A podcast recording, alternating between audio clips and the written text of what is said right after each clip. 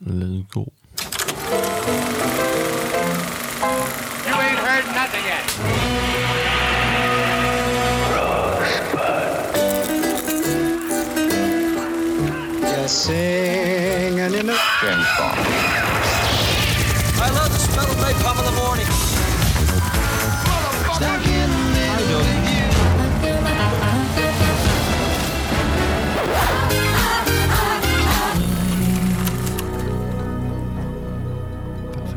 Hallo und äh, herzlich willkommen zum Framecast Staffel 2, Episode 2. Und mit mir sitzt hier heute Adrian. Stell dich doch mal vor, wer du überhaupt bist.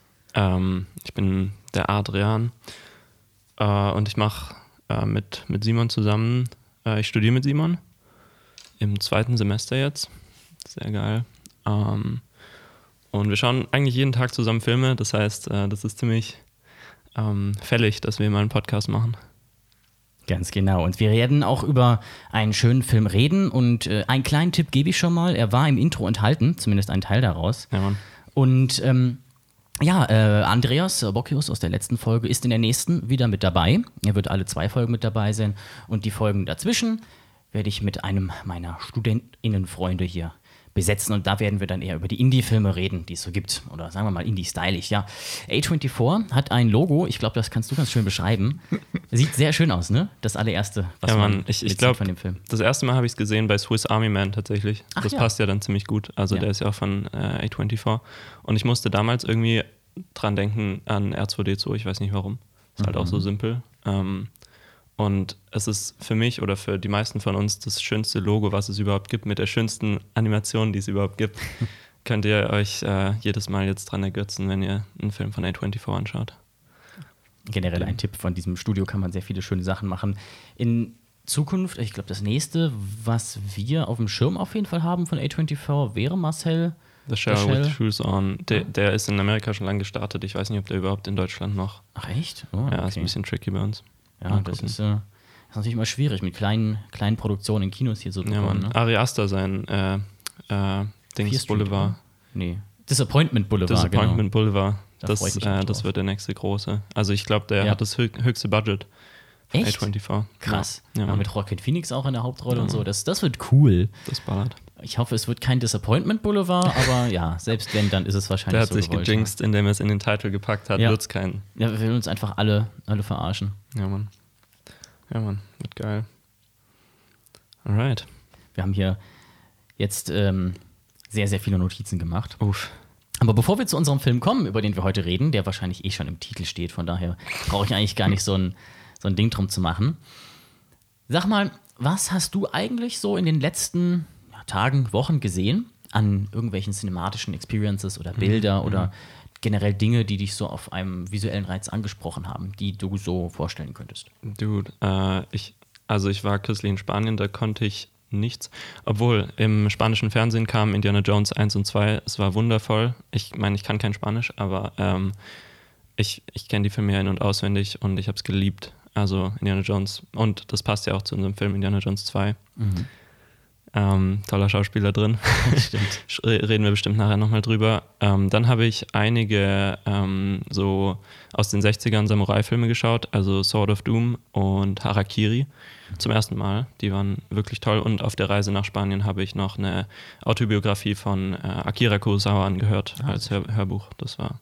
Und du bist ja nach passend. Spanien gefahren, um selber auch was zu drehen. Ich nehme an, beim Dreh hast du bestimmt auch einige Lichtsituationen sehen können, die irgendwie beeindruckend waren, oder? So eine, oder Szenerien oder irgendwas. So jeden Fall. Cinematik im Alltag. Auf jeden Fall. Äh, also ich glaube, wir haben kürzlich schon mal drüber geredet, dass äh, man ja jedes, also jetzt heutzutage immer das Handy dabei hat und sobald eine besondere Lichtsituation ist, ziehe zieh ich halt mein Handy raus und, und denke irgendwie, daraus will ich einen Film machen und mache eine kleine Aufnahme, mache manchmal noch Musik dazu. Das habe ich jetzt in Spanien nicht gemacht. Wir haben ja den Film gedreht, da hatten wir dann schon äh, genug zu tun. Ähm, Mit anderen Sachen filmen mit, natürlich. mit anderen Sachen filmen, mit einer richtigen Kamera. Genau. Also, aber tolle Lichtsituation. Wir sind meistens den Mittag über nicht draußen gewesen, weil es viel zu heiß war. Das Mhm. heißt, wir haben immer Sonnenaufgang, Sonnenuntergang mitgekriegt. Es heißt, Film ist auch in deinem Leben natürlich ein großer Punkt. Sag doch jetzt mal einfach so spontan aus der Hüfte. Was bedeutet Film denn so für dich? Ähm, das ist also ungefähr drei Viertel von meinem Leben. Das, das ist schon ziemlich viel. Und es ist das ähm, Ja, ein Viertel noch essen. ein nee, ich glaube, ein Viertel ist schon so. Äh, das, das Hat- klingt wahrscheinlich strange, aber so romantisches Zeug. Also du musst, ich, das ist ein bisschen, ein bisschen vereinfacht, ne? Ähm, genau, äh, was ist Film? Ähm, das Ultimative, die ultimative Kombination aus allen, Kun allen Künsten, die man sich so vorstellen kann. Ja, das stimmt. Musik, Kunst, äh, äh, Musik und, und Bildmaterial, Bilder ja, Ja, teilweise ja, auch ja. nur bei Animationsfilmen. Haben wir jetzt mit Paul neulich im Podcast drüber geredet, ist möglicherweise alles dabei. Du kannst alles vereinen. Manchmal ähm, sehr gut vereint, manchmal ein extremer Sensory Overload, der aber natürlich auch gut sein kann. Wie in Everything, Everything, Everywhere, All, at, once. Ein äh, ganz toller Film von Daniels. Die Daniels. Genau. Es sind einfach zwei Daniels. Wer das genau ist, ähm, müsst ihr nicht wissen. Es sind einfach Daniels. Das ist wichtig zu wissen. Können Sie auch sagen. Ja. Daniel Scheinert und Daniel Kwan. Kwan. Kwan, glaube ich. Die Daniels. Es gibt ja auch nur zwei Daniels. Ja. Oder ein Daniels-Paar. Man weiß es nicht. Siamesische Zwillinge. ja, die haben ja noch ähm, Swiss Army Man gemacht. Auch ein Ja. toller Film. Ja. Über ihr Werk werden wir am Ende auch nochmal reden. Und ansonsten ist das jetzt erst ihr zweiter Film gewesen. Ne? Kam Anfang dieses Jahres raus. Wir haben ihn zweimal im Kino gesehen. In der Schauburg. Und innerhalb, innerhalb von einer Woche, oder? Oder zwei. Recht, recht schnell Ja, nacheinander. ja. Also ich hatte ihn davor schon einmal gesehen. Ich habe ihn dreimal im Kino, dreimal, ja genau. Und äh, jetzt zum vierten Mal. Ja. Und ja, genau. Und das Ganze dann sehr intensiv jetzt. Ja, war ein bisschen Sensory Overload, aber positiv. Aber ein, ein guter und sehr viele, sehr viele Farben, sehr viele Anspielungen gefunden, finde ich. Jetzt, wo man ein bisschen reingeht in den Film und weiß, wonach man sucht. Und da würde ich sagen, fangen wir doch gleich einmal an mit der Intro-Szene. Wenn ihr mitgucken wollt, äh, könnt ihr gerne versuchen. Wir fangen hier an bei äh, 0046 gerade mit dem Intro, mit der Intro-Szene. Und ähm, was sehen wir vor uns? Wir sehen einen Spiegel, eine sehr dunkle Szene erstmal. In der Mitte des, äh, des Bildes, Center Frame, ein runder Spiegel, wo man eine Familie sieht, offenbar asiatischen Ursprungs, in blauem Licht getönt mit einem leichten roten Akzent, der wohl von einer Karaoke-Maschine kommt und dem Licht, was sich im Fernseher spiegelt hinter mir gerade. Und wir zoomen langsam auf diesen Spiegel zu. Und der Spiegel ist ein Thema, das sich durchzieht durch den gesamten Film. Immer haben wir Spiegel in der Optik drin. Im Extended Cut von dem Film, den es nicht gibt, also in den Extended Szenen, sieht man auch, was sie davor machen, nämlich Karaoke singen. Und da kommt dieses Familiendrama, was sich eigentlich aus diesem ganzen Film ergibt, schon ein bisschen raus. Genau. Und dieses Color-Theme. Wir haben den gesamten Film über immer wieder durchziehen, da werden wir auch immer wieder darauf zurückkommen, dass diese Familie, dass Evelyn, die Hauptdarstellerin, beziehungsweise der Hauptcharakter, immer wieder mit Rot in Verbindung kommt. Aber nicht dieses aggressive Rot, wie wir es aus der westlichen Farblehre kennen, sondern ein Rot aus der chinesischen Farblehre. Also mehr eins, was für Erneuerung, Neujahr steht und, und Glück, glaube ich, auch in, in Asien, in China. Und das ist eins, was sie auch verbindet mit anderen Charakteren. genau. Genau. Auch so ein irgendwie Sci-Fi, Low-Key-Licht hier, da werden wir direkt schon in so eine Stimmung reingepackt, die uns in Richtung, ja, wir, wir haben viel zu erwarten gilt. Nicht irgendwie so, es sieht nicht aus wie irgendwie so eine irgendeine Wohnung und irgendwie, ja, keine Ahnung, Mittagssonne, sondern wir haben hier Neonfarben fast schon drin. Genau. Der, der Kreis, könnte man vielleicht auch noch sagen, Ja. kommt äh, den ganzen Film über tausendmal vor. Also ähm, voll auf Kreise achten, dieser Spiegel eben, Genau. diese Runde. Nachher noch mehr. Ja, der Kreis ist ja generell eine Form, die sich wieder durchzieht durch den Film, wie wir später noch sehen. Und wir haben ja auch hier irgendwie diesen, diesen Anschein von einer glücklichen Familie, der dann aber durch einen harten Cut gebrochen wird auf Evelyn, die am Tisch sitzt und ihre Steuern macht. Wozu Genau. ich jetzt mal ganz schnell hier vorne ein wenig vorspulen werde. Ne? Wir brechen den Spiegel und haben durch einen harten Cut auch diesen, dieses, diesen Licht, dieses Licht gebrochen. Ja. Nichts mehr ist Ein- da und man sieht diese einsame, einsame Leere. Und Evelyn, die an ihren Tisch läuft und schon komplett im Stress ist. Genau. Und wir sehen aber oben in der Ecke in, in lila, was hier die Kombination ist aus Blau, Blau und, und Rot. Rot. wie wir eben gesehen haben, schon äh, die Nummer 42, wo Waymond seine Augen draufgeklebt hat. Also er, Waymond ist jetzt gerade nicht da, das ist ihr Mann. Und ähm, sie ist allein. Aber selbst in diesem, in diesem Moment, wo sie augenscheinlich alleine ist, ist Waymond in Form der Augen irgendwie dann doch bei ihr. Und ja, sie ist, sie ist independent, sie, sie macht Business. Sie hat eigentlich nicht viel Zeit für Familie, weil sie sich kümmern muss um den ganzen Steuerkram, weswegen sie ja auch Probleme mit der IRC schon hat, ne? Ja, genau. Jetzt, Cut. Äh, die, ähm, äh, Wayman kommt ins Bild gelaufen, man sieht ihn nur links im Frame, aber in der Spiegelung ist es wieder im Hintergrund der gleiche runde Spiegel zu sehen, durch den wir gerade durchgefahren sind. Nur Ähm, kleiner, ne? Ja. Ja, ein bisschen kleiner. Und man sieht sein Gesicht im Spiegel. Das heißt, es ist ein richtig schöner ähm, äh, Cinematographer, äh, äh, ein richtig schöner Shot. Und wir haben jetzt einmal Waymond im Vordergrund und im Hintergrund, also quasi zwei Versionen von ihm. Und das wird natürlich später. Alarm! Alarm! Ich drück einfach mal auf den Knopf, weil ich es kann. Ähm, äh, wichtig werden. Es ist ein Multiversenfilm. Es spielt um ganz viele verschiedene Versionen von den immer gleichen Charakteren eigentlich. Und hier haben wir auch schon durch die Bildsprache einfach nur dieses gezeigt, dass wir irgendwie zwei verschiedene Raymonds haben. Einer auf der Seite, auf der wir sind, und der andere im Spiegeluniversum.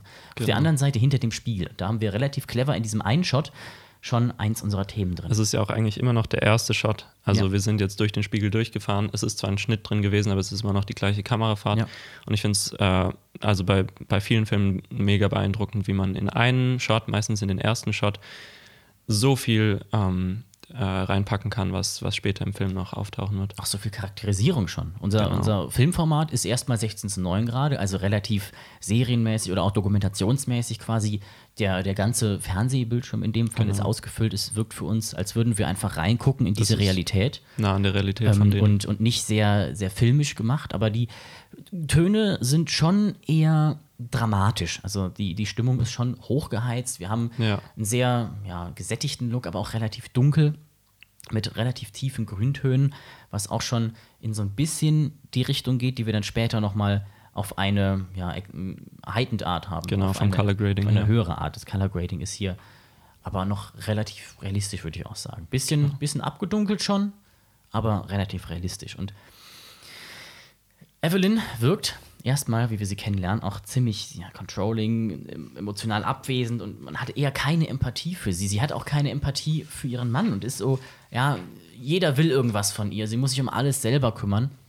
Und diese Empathie ist auch eins der Kernthemen dieses Films, denn jetzt hat sie nicht mal mehr Empathie für ihren Ehemann und das wird sich über den Film dann hinterher aufbauen, dass sie auch Empathie für ihre schlimmste Feindin in Anführungszeichen hat, Deirdre, die ähm, Steuerangestellte, was wir wahrscheinlich alle ein wenig nach, im Voll, nachvollziehen können mit den Steuern, zumindest wenn wir es schon machen müssen. Genau. Äh, was ich auch noch ganz interessant finde, dieses, also als ich den Film das erste Mal gesehen habe, Ja. wurde ich komplett sofort gestresst. Ja, durch ja. alles, durch die Dialoge. Wir hatten viel mit äh, Untertiteln natürlich. Ja, und also, weil, weil äh, zumindest ich, warst du auch zu spät drin? In der ersten Vorstellung, ja, hatten, ja. Wir, hatten wir den Anfang verpasst, also eh schon abgehetzt reingekommen und dann sieht man die da so rumhopsen in ihrem Waschsalon, den sie haben, ganz gestresst und hat man sich richtig gut mit einfühlen können. Da gab es so einen, einen kleinen Moment, in dem erstmal so ein kleiner Mental Breakdown kam, wo dann irgendwie jeder was will und erstmal so, genau, genau. oh, irgendwas läuft im Fernsehen und wir, wir wissen einfach nicht, was, was abgeht. Ja, und dazu wollte ich auch noch sagen, das ist so, hier sieht man, wie das ganz normale Leben sie schon komplett stresst. Also nachher wird noch viel mehr auf sie einprasseln und schon nur ihr normales Leben kann so stressig sein. Und ich glaube, das ist auch so ein metaphorisches Ding vom Film, dass, dass äh, dieses ganze Multiversums-Ding nur dafür steht, wie viel im Film, äh, im Leben auf einen äh, einprasseln kann und Ja, man das stimmt. gestresst. Auch für dieses ganze Chaos, was wir dann ja mit Chopo Tabaki, dem ja, Hauptbösewicht dann äh, mehr oder weniger hinterher auch als, als Gegenspielthema haben. Dieses Chaos, was auf einen einprasselt. Genau. Und ähm, Vaterkomplex hat sie natürlich auch, ähm, kommt man ja nicht rum rum heutzutage. Und ähm, ja, mehr oder weniger. Äh, um, um das mal so für, für Filmleute sozusagen. Ne? Stimmt. Und ähm, ich fand dieses digitale, dieses digitale Bilderrahmenartige Ding im Hintergrund auch ganz schön, was da rumsteht. Einfach so ein, so ein Teil, was sich dreht, mit Licht drin, wo Schmetterlinge drauf sind. Ja, sehr Und weird. auch irgendwie so sehr klattert die Wohnung. Auch voll überall liegt irgendwas rum. ne? Ja, ja, es wirkt auf jeden Fall, als ob die da schon seit pff, 20 Jahren leben. Ja, und, und auch nie Zeit haben, irgendwie aufzuräumen oder sich Ja, um irgendwas ja, zu ja. kümmern. Sie, sie sieht auch aus, als würde man sie, sie sich nicht. Sie hat keine Zeit, sich um sich selber zu kümmern. Genau.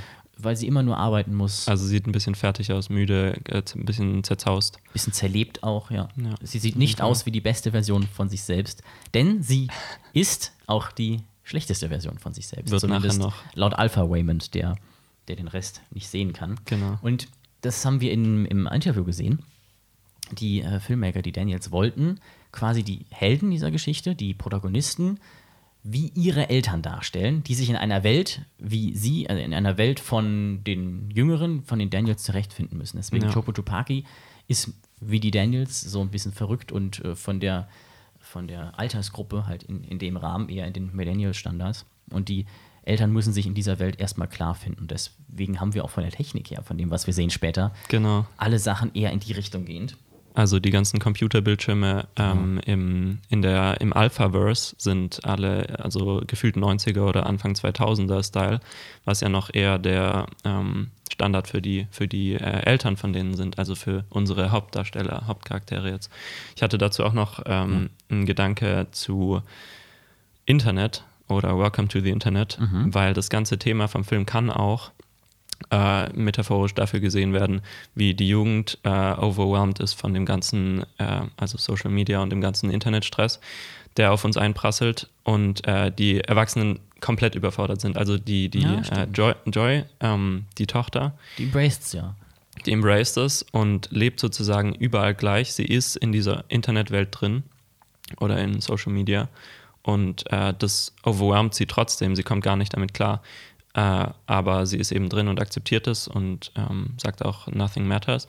Aber ihre Eltern äh, versuchen, versuchen eigentlich da noch äh, Ruhe zu bewahren, aber sind auch von ihrem no normalen Leben schon total gestresst. Und dann kommt ihre Mutter eben in dieses, äh, steigt in dieses neue.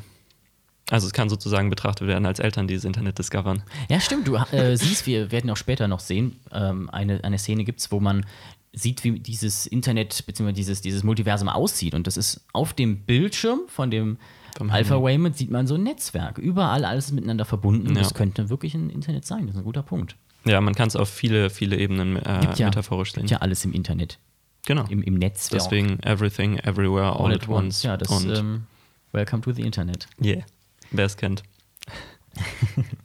Der letzte Shot von der Anfangsszene, damit wir die jetzt auch mal abschließen, ist äh, ein Close-up von Raymond, wie er seine ähm, Divorce Papers sich anguckt. Also Seine Scheidungspapiere. Seine Scheidungspapiere, genau.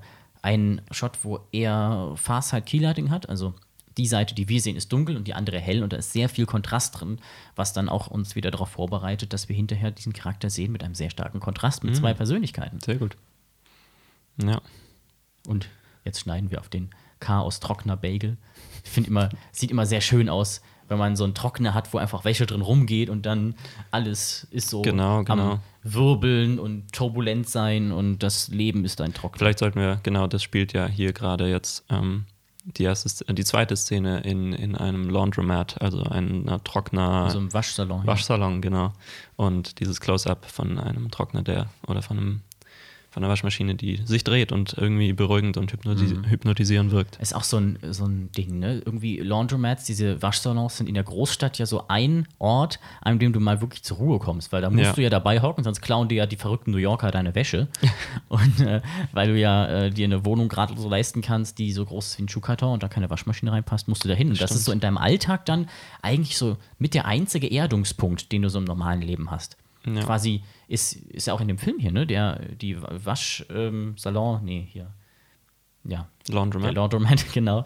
Ähm, der Erdungspunkt von der Wank-Familie, an dem dieses ganze Multiversen-Ding erstmal nicht vorkommt, bis sich dann selbst am, gegen Ende des Films zum dritten Akt hin Chopotobaki und dieses Multiversen-Ding bis zum Laundromat vorfrisst und der einzige Ruhepunkt ist zu Hause, auch voll mit Internet und mit Multiversen-Stress genau, kommt. im, im dritten Akt dann. Genau, im dritten Akt, wo der ja dann ja auch weggenommen werden soll von der Steuerbehörde, da sie ihre Steuern bisher nicht zahlen konnte. Das ist so der, der Angriff auf das Allerheiligste sozusagen. Stimmt. Krass. Ja. Und äh, ja, Evelyn, Mrs. Wang, Food. Was habe ich mir nochmal für Food aufgeschrieben? Äh, die Nudeln, oder? Ah ja, die Nudeln, die sie kochen, ne? Das genau, ist sie essen am Anfang Nudeln. eine, eine Katze, eine rausgeschnittene Szene. Ah, ja, wir haben, wir haben uns natürlich alles Behind-the-Scenes-Material angeschaut, was es so, so gab und die Deleted Scenes auch. Und äh, es gab eine ganz tolle Szene, wo sie in ein Universum kommt, wo sie selbst, also Evelyn, eine Nudel ist und eine kleine Kindnudel hat, die anders aussieht als sie. Und äh, sie flippt ein bisschen aus, weil ihre Tochter anders aussieht als sie, ihre kleine Kinder, äh, Die- ihre die Nudel. Tochter Nudel. Die Nudel sagt, warum bin ich denn die Einzige geboren mit einem Loch drin? Das stimmt, das stimmt. Ihre, ihre Tochter Nudel äh, fühlt sich anders und falsch. Und äh, das ist rausgeschnitten worden, aber ganz faszinierend, immer wieder im Film tauchen die Nudeln trotzdem noch auf Ja. als Element. so für, für einzelne Frames natürlich nur, aber dann werden mal Nudeln geworfen oder sie fliegen einfach Genau, durch die Luft. genau. Das, ähm, ja, Spaghetti und eine, eine Macaroni, glaube ich, war das. ja, so ungefähr. Wenn man der Füße gibt, hätte es auch irgendwie so ein Macaroni in the Shell sein können. Das Shoes on. True. Ja, sind sehr ähnlich in der Hinsicht. Ja, die Wanks bereiten auch ein großes Fest vor an dem Abend, das Neujahrsfest. Das ist so ein bisschen der Punkt, an dem sich auch äh, Mr. Wang aufgehalten hat, um jetzt diesen Schritt zu gehen, äh, weil er irgendwie unglücklich ist in seiner, in seiner Ehe und äh, man kommt eigentlich nur noch zusammen in irgendwelchen großen Notfällen, kann sie überhaupt mit ihm sprechen. Ja. Und deswegen ist hier äh, sie jetzt auch gerade dabei, einer Kundin eine Einladung zu geben, die jetzt schon äh, im Ohr so einen kleinen Ohrstecker drin hat. Auch ein Setup für später die, ähm, die, die Devices, die Geräte, die benutzt werden, um dieses Universe-Jumping zu machen. Und man sieht allerdings auch schon hier, wie Evelyn mit dem Fuß so einen Hocker vor die Waschmaschine schiebt. Und das ist schon gefilmt von der Dynamik her wie so ein Hongkong-Style-Actionfilm, worauf wir dann ja später noch kommen, wo der Film dann darauf hinausläuft. Ja, dass man so agil mit äh, allen, äh, also mit allen, mit Füßen und Händen alles um sich rum beeinflussen kann, wie Jackie Chan. Genau. Der ja eigentlich die Hauptrolle spielen sollte, willst du? Ja, ja, also äh, ich habe nochmal ein bisschen nachgelesen. Äh, Jackie Chan sollte ungefähr zwei Jahre bevor der Film äh, gedreht wurde, also als das Drehbuch noch in der Rohfassung war, äh, die Hauptrolle spielen. Also die Rolle, die jetzt äh, von Michelle Yeoh, äh, die Evelyn spielt, ähm, verkörpert wird. Ähm, und Jackie Chan ist natürlich der ultimative Hongkong-Actionstar und wäre damit auch wie Michelle Yeoh die weibliche Hongkong-Action-Heroine ist, wäre er der perfekte, äh, der perfekte Hauptcharakter gewesen für diesen, für diesen wilden Film, der an, an äh, Hongkong-Action-Kino angelehnt ist. Und äh, ich habe mir noch Gedanken zugemacht, warum er nicht dabei ist. Ich glaube, äh, es hat wahrscheinlich einfach nur was mit äh, Scheduling zu tun, also dass er keine Zeit dafür hatte. Aber ich kann mir auch vorstellen, dass er, weil er viel mehr noch in äh, China und im Hongkong-Kino involviert ist als Michelle Yeoh. Michelle Yeoh ist viel mehr in Hollywood unterwegs ähm, und in China ist ja ziemlich viel mit, mit äh, Zensur. Das heißt, zum Beispiel die Regisseurin äh, von, von Eternals und, und Nomadland ist auch äh, chinesisch und wurde, sie darf in äh, China keine Filme mehr machen, weil sie ein bisschen äh, ähm, ähm, politisch falsch, also das heißt falsch, politisch anders als die äh, chinesische Regierung denkt. Und gefühlt ist dieser Film ja äh, hier Everything Everywhere All at Once auch sehr wild und ich glaube vielleicht nicht von der chinesischen Regierung unbedingt äh, gewollt. Ja, allein der Fakt, dass, ähm, dass Joy lesbisch ist, ist wahrscheinlich Das so viel schwierig. schon. Genau. Und deswegen kann ich mir vorstellen, dass er das Drehbuch entweder abgelehnt hat oder äh, dass er es, ähm, ja, dass er es lieber, also dass er es entweder Mhm. lieber nicht gemacht hat oder dass er es gar nicht machen wollte oder durfte. Habe ich aber nicht nachgelesen, wäre nur so eine Vermutung. Finde ich aber auch Ja. eigentlich ganz gut so. Ist einfach mal auch endlich ein Film mit einem ordentlichen, starken Frauenlied. Ja, Da muss ich jetzt auch nicht Jackie Chan drin haben. Vor allen Dingen, weil ich Michelle Yeoh auch noch eher sehen kann, als halt so eine Evelyn Wang und nicht, oh, Jackie Chan. der ist halt schon krass. Genau, äh, der das, das hat physisch finde auch ich, noch. Das wäre dann auch zu sehr, finde ich, noch eine Anspielung an seine eigenen Filme dann gewesen. Irgendwie ein bisschen zu meta. Okay. Und, und postmodern. Wir haben ja eh schon relativ viele Anspielungen. Und so kann man ihr diese zerlebte und ähm, irgendwie runtergekommene fast schon Rolle noch viel mehr abnehmen. Die Genau. haben sie auch extra älter geschminkt und eine Perücke aufgesetzt mit grauen Haaren drin. Und zuerst meinte die Assistentin von ihr noch, nee, das können wir nicht machen. Wir können die doch jetzt nicht einfach so hässlich aussehen lassen. Das geht doch nicht. Sie ist nicht hässlich, aber Genau. ja. Aber halt so äh, diese wunderschöne Frau auf einmal alt und, und schrumpelig machen. Ja. Aber irgendwann äh, war so ein Punkt erreicht, an dem auch Michelle Yeoh meinte, ja, jetzt ist es gut, weil jetzt sehe ich nicht mehr Michelle Yeoh, sondern Evelyn Wang. Und ab dem Punkt war es dann okay. Perfekt. Äh, vielleicht können wir auch noch kurz zu äh, Ke Hui Kwan was sagen. Ke Hui Kwan, Kwan, Kwan äh, der ähm, äh, Wayman spielt. Ja. Der ist ein äh, ganz toller Schauspieler, der ungefähr 30 Jahre nicht, nicht mehr im, im Movie-Business war oder zumindest nicht mehr vor der Kamera unterwegs. Äh, und deswegen nochmal Callback zu Indiana Jones 2 eben. Da hat er den kleinen äh, Sidekick von Indiana Jones gespielt, nämlich äh, Short Round äh, mit zehn Jahren ungefähr und dann nochmal in die Goonies auch einen ähnlichen Charakter, einen kleinen Junge. Und äh, dann hat er ewig nichts gemacht, weil er frustriert war mit, der, ähm, mit Hollywood und den, dem Casting von asiatischen äh, Charakteren und Menschen. Und äh, erst als Qu Crazy Rich Asians 2018 rauskam, hat er gesehen, dass Hollywood soweit ist und gescheite Rollen für asiatische ähm, ja, Schauspieler bereit hat. Und dann hat er dieses Skript gelesen zu Everything Everywhere All at Once und gedacht, okay, das ist mein Comeback. Und äh, jetzt ist er zurück und er ist wundervoll. Er ist für mich der beste Part am Film. Er ist super sympathisch. Es wärmt jedes Mal mein, mein Herz, wenn ich ihn Ein sehe. riesiger emotionaler Anker auch Genau, in dieser, in dieser genau. wilden Welt. Er ist sozusagen der Sympath im ganzen Film und das wird dann später mit seiner Empathie, ähm, mit, seiner, mit seinem Kampfgeist als äh, äh, Empath, das erklären wir bestimmt noch richtig, Ja. ähm, ähm, nochmal verdeutlicht, seine Sympathie. Genau. Ich habe mir jetzt hier noch Wanted Faktor, glaube ich, aufgeschrieben, habe aber keine Ahnung mehr, was ich damit meine. Wanted Faktor. Ja, ist irgendwie ein bisschen schwierig, wenn man das Ganze auf dem Schoß schreibt, während man auf der Couch hockt Ja, und den Film guckt. Voll, auch eben. Genau, jetzt haben wir aber gleich auch einen von den Shots, in dem, ähm, in dem der Vater charakterisiert wird, der alte Gong Gong, Gong ne? Genau, Gong Gong. Ähm, einer unserer Lieblingsshots von ihm auch, wie er da einfach hockt am Tisch und mit den Stäbchen da, da hockt, erstmal sich die Nase putzt und dann mit dem gleichen Tuch anfängt, seine Stäbchen zu wischen. Stäbchen zu putzen und die dann ist Schere er weiter. Ja, und später frisst er ja auch nochmal seine eigene Rotze, ne? Oh ja, ja, okay. Äh, zum, zum Midpoint. Er kriegt sein, seine, also seine Nase läuft und er kriegt es in den Mund gewischt. Ja. Sehr seltsam. Aber Ja, so ist nachdem, nachdem Michelle und, und Joy noch so einen kleinen, ja, sagen wir mal, Toch Vater, to ähm, äh, Tochter, Mutter, Tochter. Mutter, Tochter, danke, äh, Bitchfight-Moment haben, so einen, wo sie sagt, you're getting fat, anstatt irgendwie mal irgendwie zu sagen, hey, ja, äh, tut mir leid, dass ich dich nicht so ranlasse, Ja. deine, deine Probleme sind auch wichtig. Äh, erstmal abwesend sein, weil sie es auch irgendwie mental nicht mehr hinkriegt. Und ähm, dann geht es danach weiter zum IRS-Building, Steuern machen. Und das äh, Building, dieses, dieses Gebäude, ist ja in Wirklichkeit ein altes ähm, Industrieparksgebäude, so ein, so ein Business Park Center, aus dem äh, sie ihr Studio gebaut haben. Genau, also sie haben in ihren, sie haben die ganzen Offices äh, genutzt, um die Cast-Mitglieder unterzubringen und äh, das ganze Equipment haben da den ganzen Tag über gechillt und haben sozusagen keine ähm, Trailer, keine äh, Wohnwägen gebraucht, Ja. wo die Schauspieler drin äh, sein müssen und warten, dann, bis sie, bis sie wieder dran sind. Ähm, und konnten auch die ganzen Räumlichkeiten nutzen, um Sets aufzubauen, die nicht in dem Gebäude spielen. Also der Film spielt ja tatsächlich in diesem Gebäude, in diesen Bürogängen und, und äh, in dieser, auf dieser Treppe in der Mitte.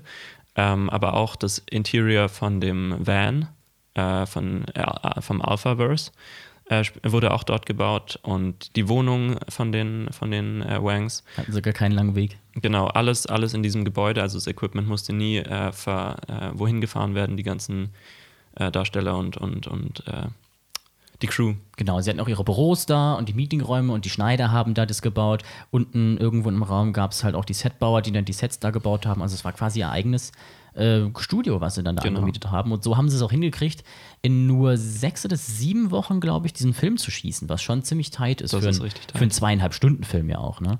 Das Ja, muss, man, muss man sich mal geben. Äh, übrigens, das ist bei Grand Budapest genauso. Dieses Grand Budapest Hotel ist ja innen ein Hotel. Ja, das, das haben haben die äh, genau auch als, als äh, Studio genutzt. Also es ist eine alte Mall, glaube ich, gewesen. Ja, und, und auch dauernd umgebaut. Die haben ja auch einmal die Decke noch runtergehangen und so für die Genau. ganzen verschiedenen Sachen. Genau, ähnliche Situation. Das ist eine super äh, ökologische und äh, geschickte Idee. Das war auch richtig geil, wie die bei Grand Budapest Hotel die Zugaufnahmen gemacht haben, die Interiors. Hast du das gesehen? Ja. Einfach Dolly-Tracks gelegt und dann so eine halbe Zugwand mitten in die Pampa gestellt, Kamera drauf und dann sieht es halt aus wie ein Zug, aber du schiebst halt irgendwie so eine Pappwand mit zwei Leuten drauf die ganze Zeit durch die Gegend. Genau. Das war auch super.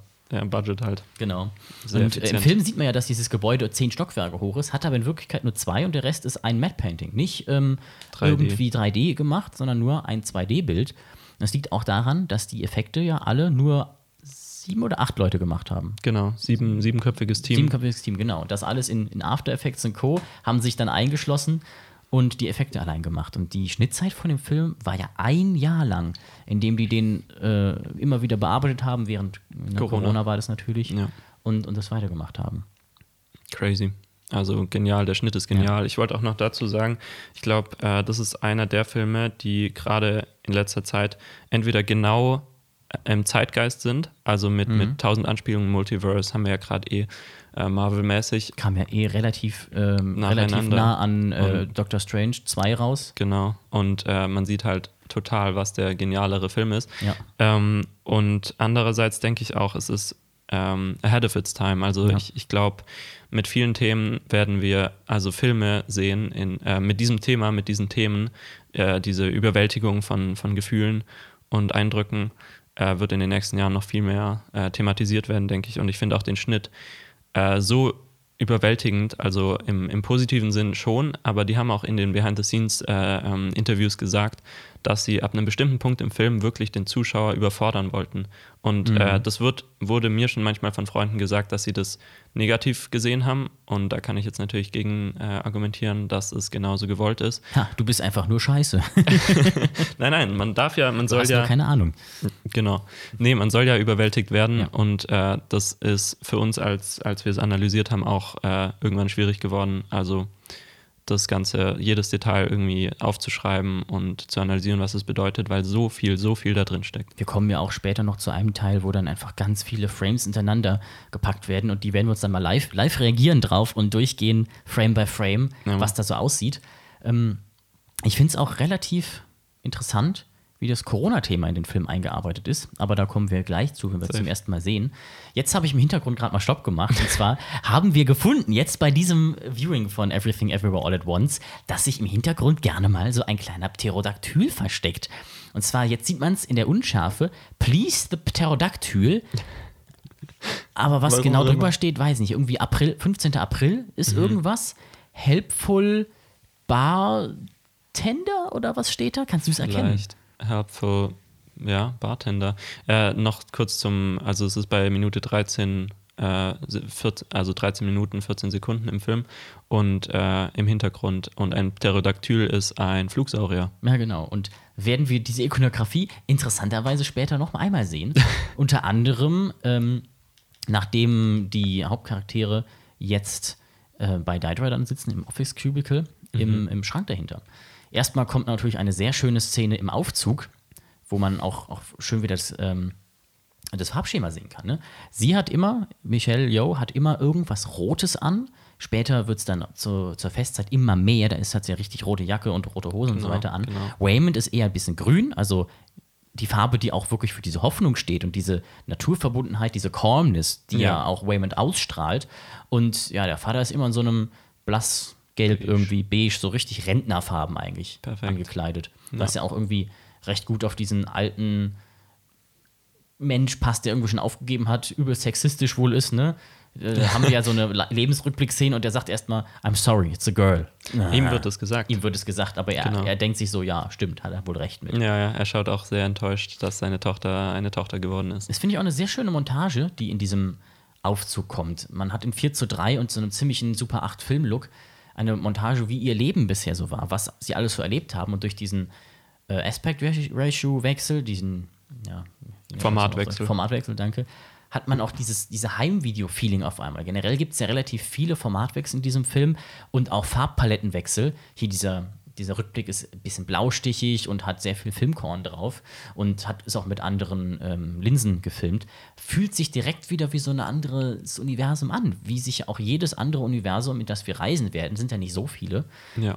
äh, die wir länger zu sehen bekommen, anders anfühlt anhand der Farbpalette, anhand des, ähm, ja, Des Formats. des Formats Anhand der anhand Lens. der Farben, anhand der Kamera. Soundeffekte sogar auch, Ja, genau. an, anhand dem, was man hört, was man sieht, was man fühlt. Genau.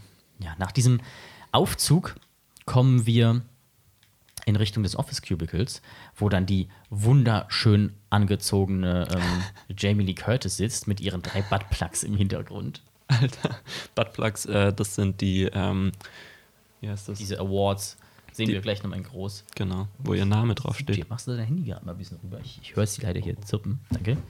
Ähm, sie hat, ich finde, sie, sie hat ein Edding in der Hand mit ganz, ganz vielen Gummibändern dran. So, ja, wahrscheinlich ist das das Einzige, was man so macht als Beamte in den USA, wenn man keine Zeit hat.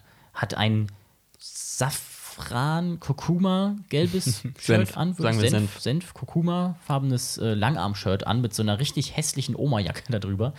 so einer Bernsteinkette und da hängt ihr Ehering dran. Beziehungsweise Genau. sieht's, findest du, sieht eher aus wie ein Verlobungsring oder ein Ehering? Ja, es ist ziemlich schlicht, aber ich würde schon sagen, es ist ein Ehering, Eher weil darum geht es ja. ja das sie ist hat ja auch Thema. gesagt, ne, ihr, ihr Mann hat sie verlassen. Sie Genau. fühlt sich unlovable, un, unliebbar, was dann Später nochmal später auch nochmal wichtig wird. ja. Und dieses Kostüm hat sie wohl das nicht selber mitgebracht, sondern die Bilder von Katzen, die herumstehen, selber mitgebracht, aber hatte im Kopf einen sehr genauen Plan, wie sie möchte, dass sie aussieht. Auf jeden Fall irgendwie auch so bisschen verbraucht mit einer High-Waist-Hose, das ist schön, dass man den Bauch sieht, der rauskommt und hat auch irgendwie so eine kaputte Hand. und ähm, interessanterweise, das ist mir auch vorhin aufgefallen, eine Sache, die Deirdre und Evelyn verbindet. Sie hat zwar nicht viel rot an, aber ihre Brille ist rot. Ein kleiner Teil verbindet sie. In Ihre diesem Nägel. Universum auch schon. Ihre Nägel sind auch rot, stimmt. Und diese, dadurch, dass beide rot anhaben, sind sie jetzt schon verbunden.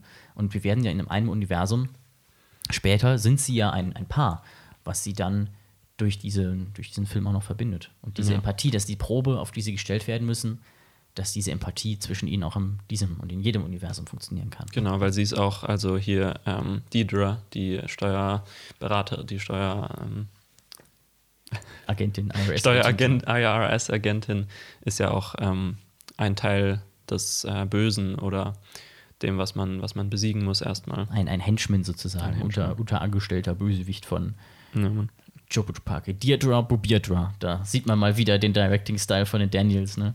Die haben einfach, die machen einfach, haben einfach auch Bock.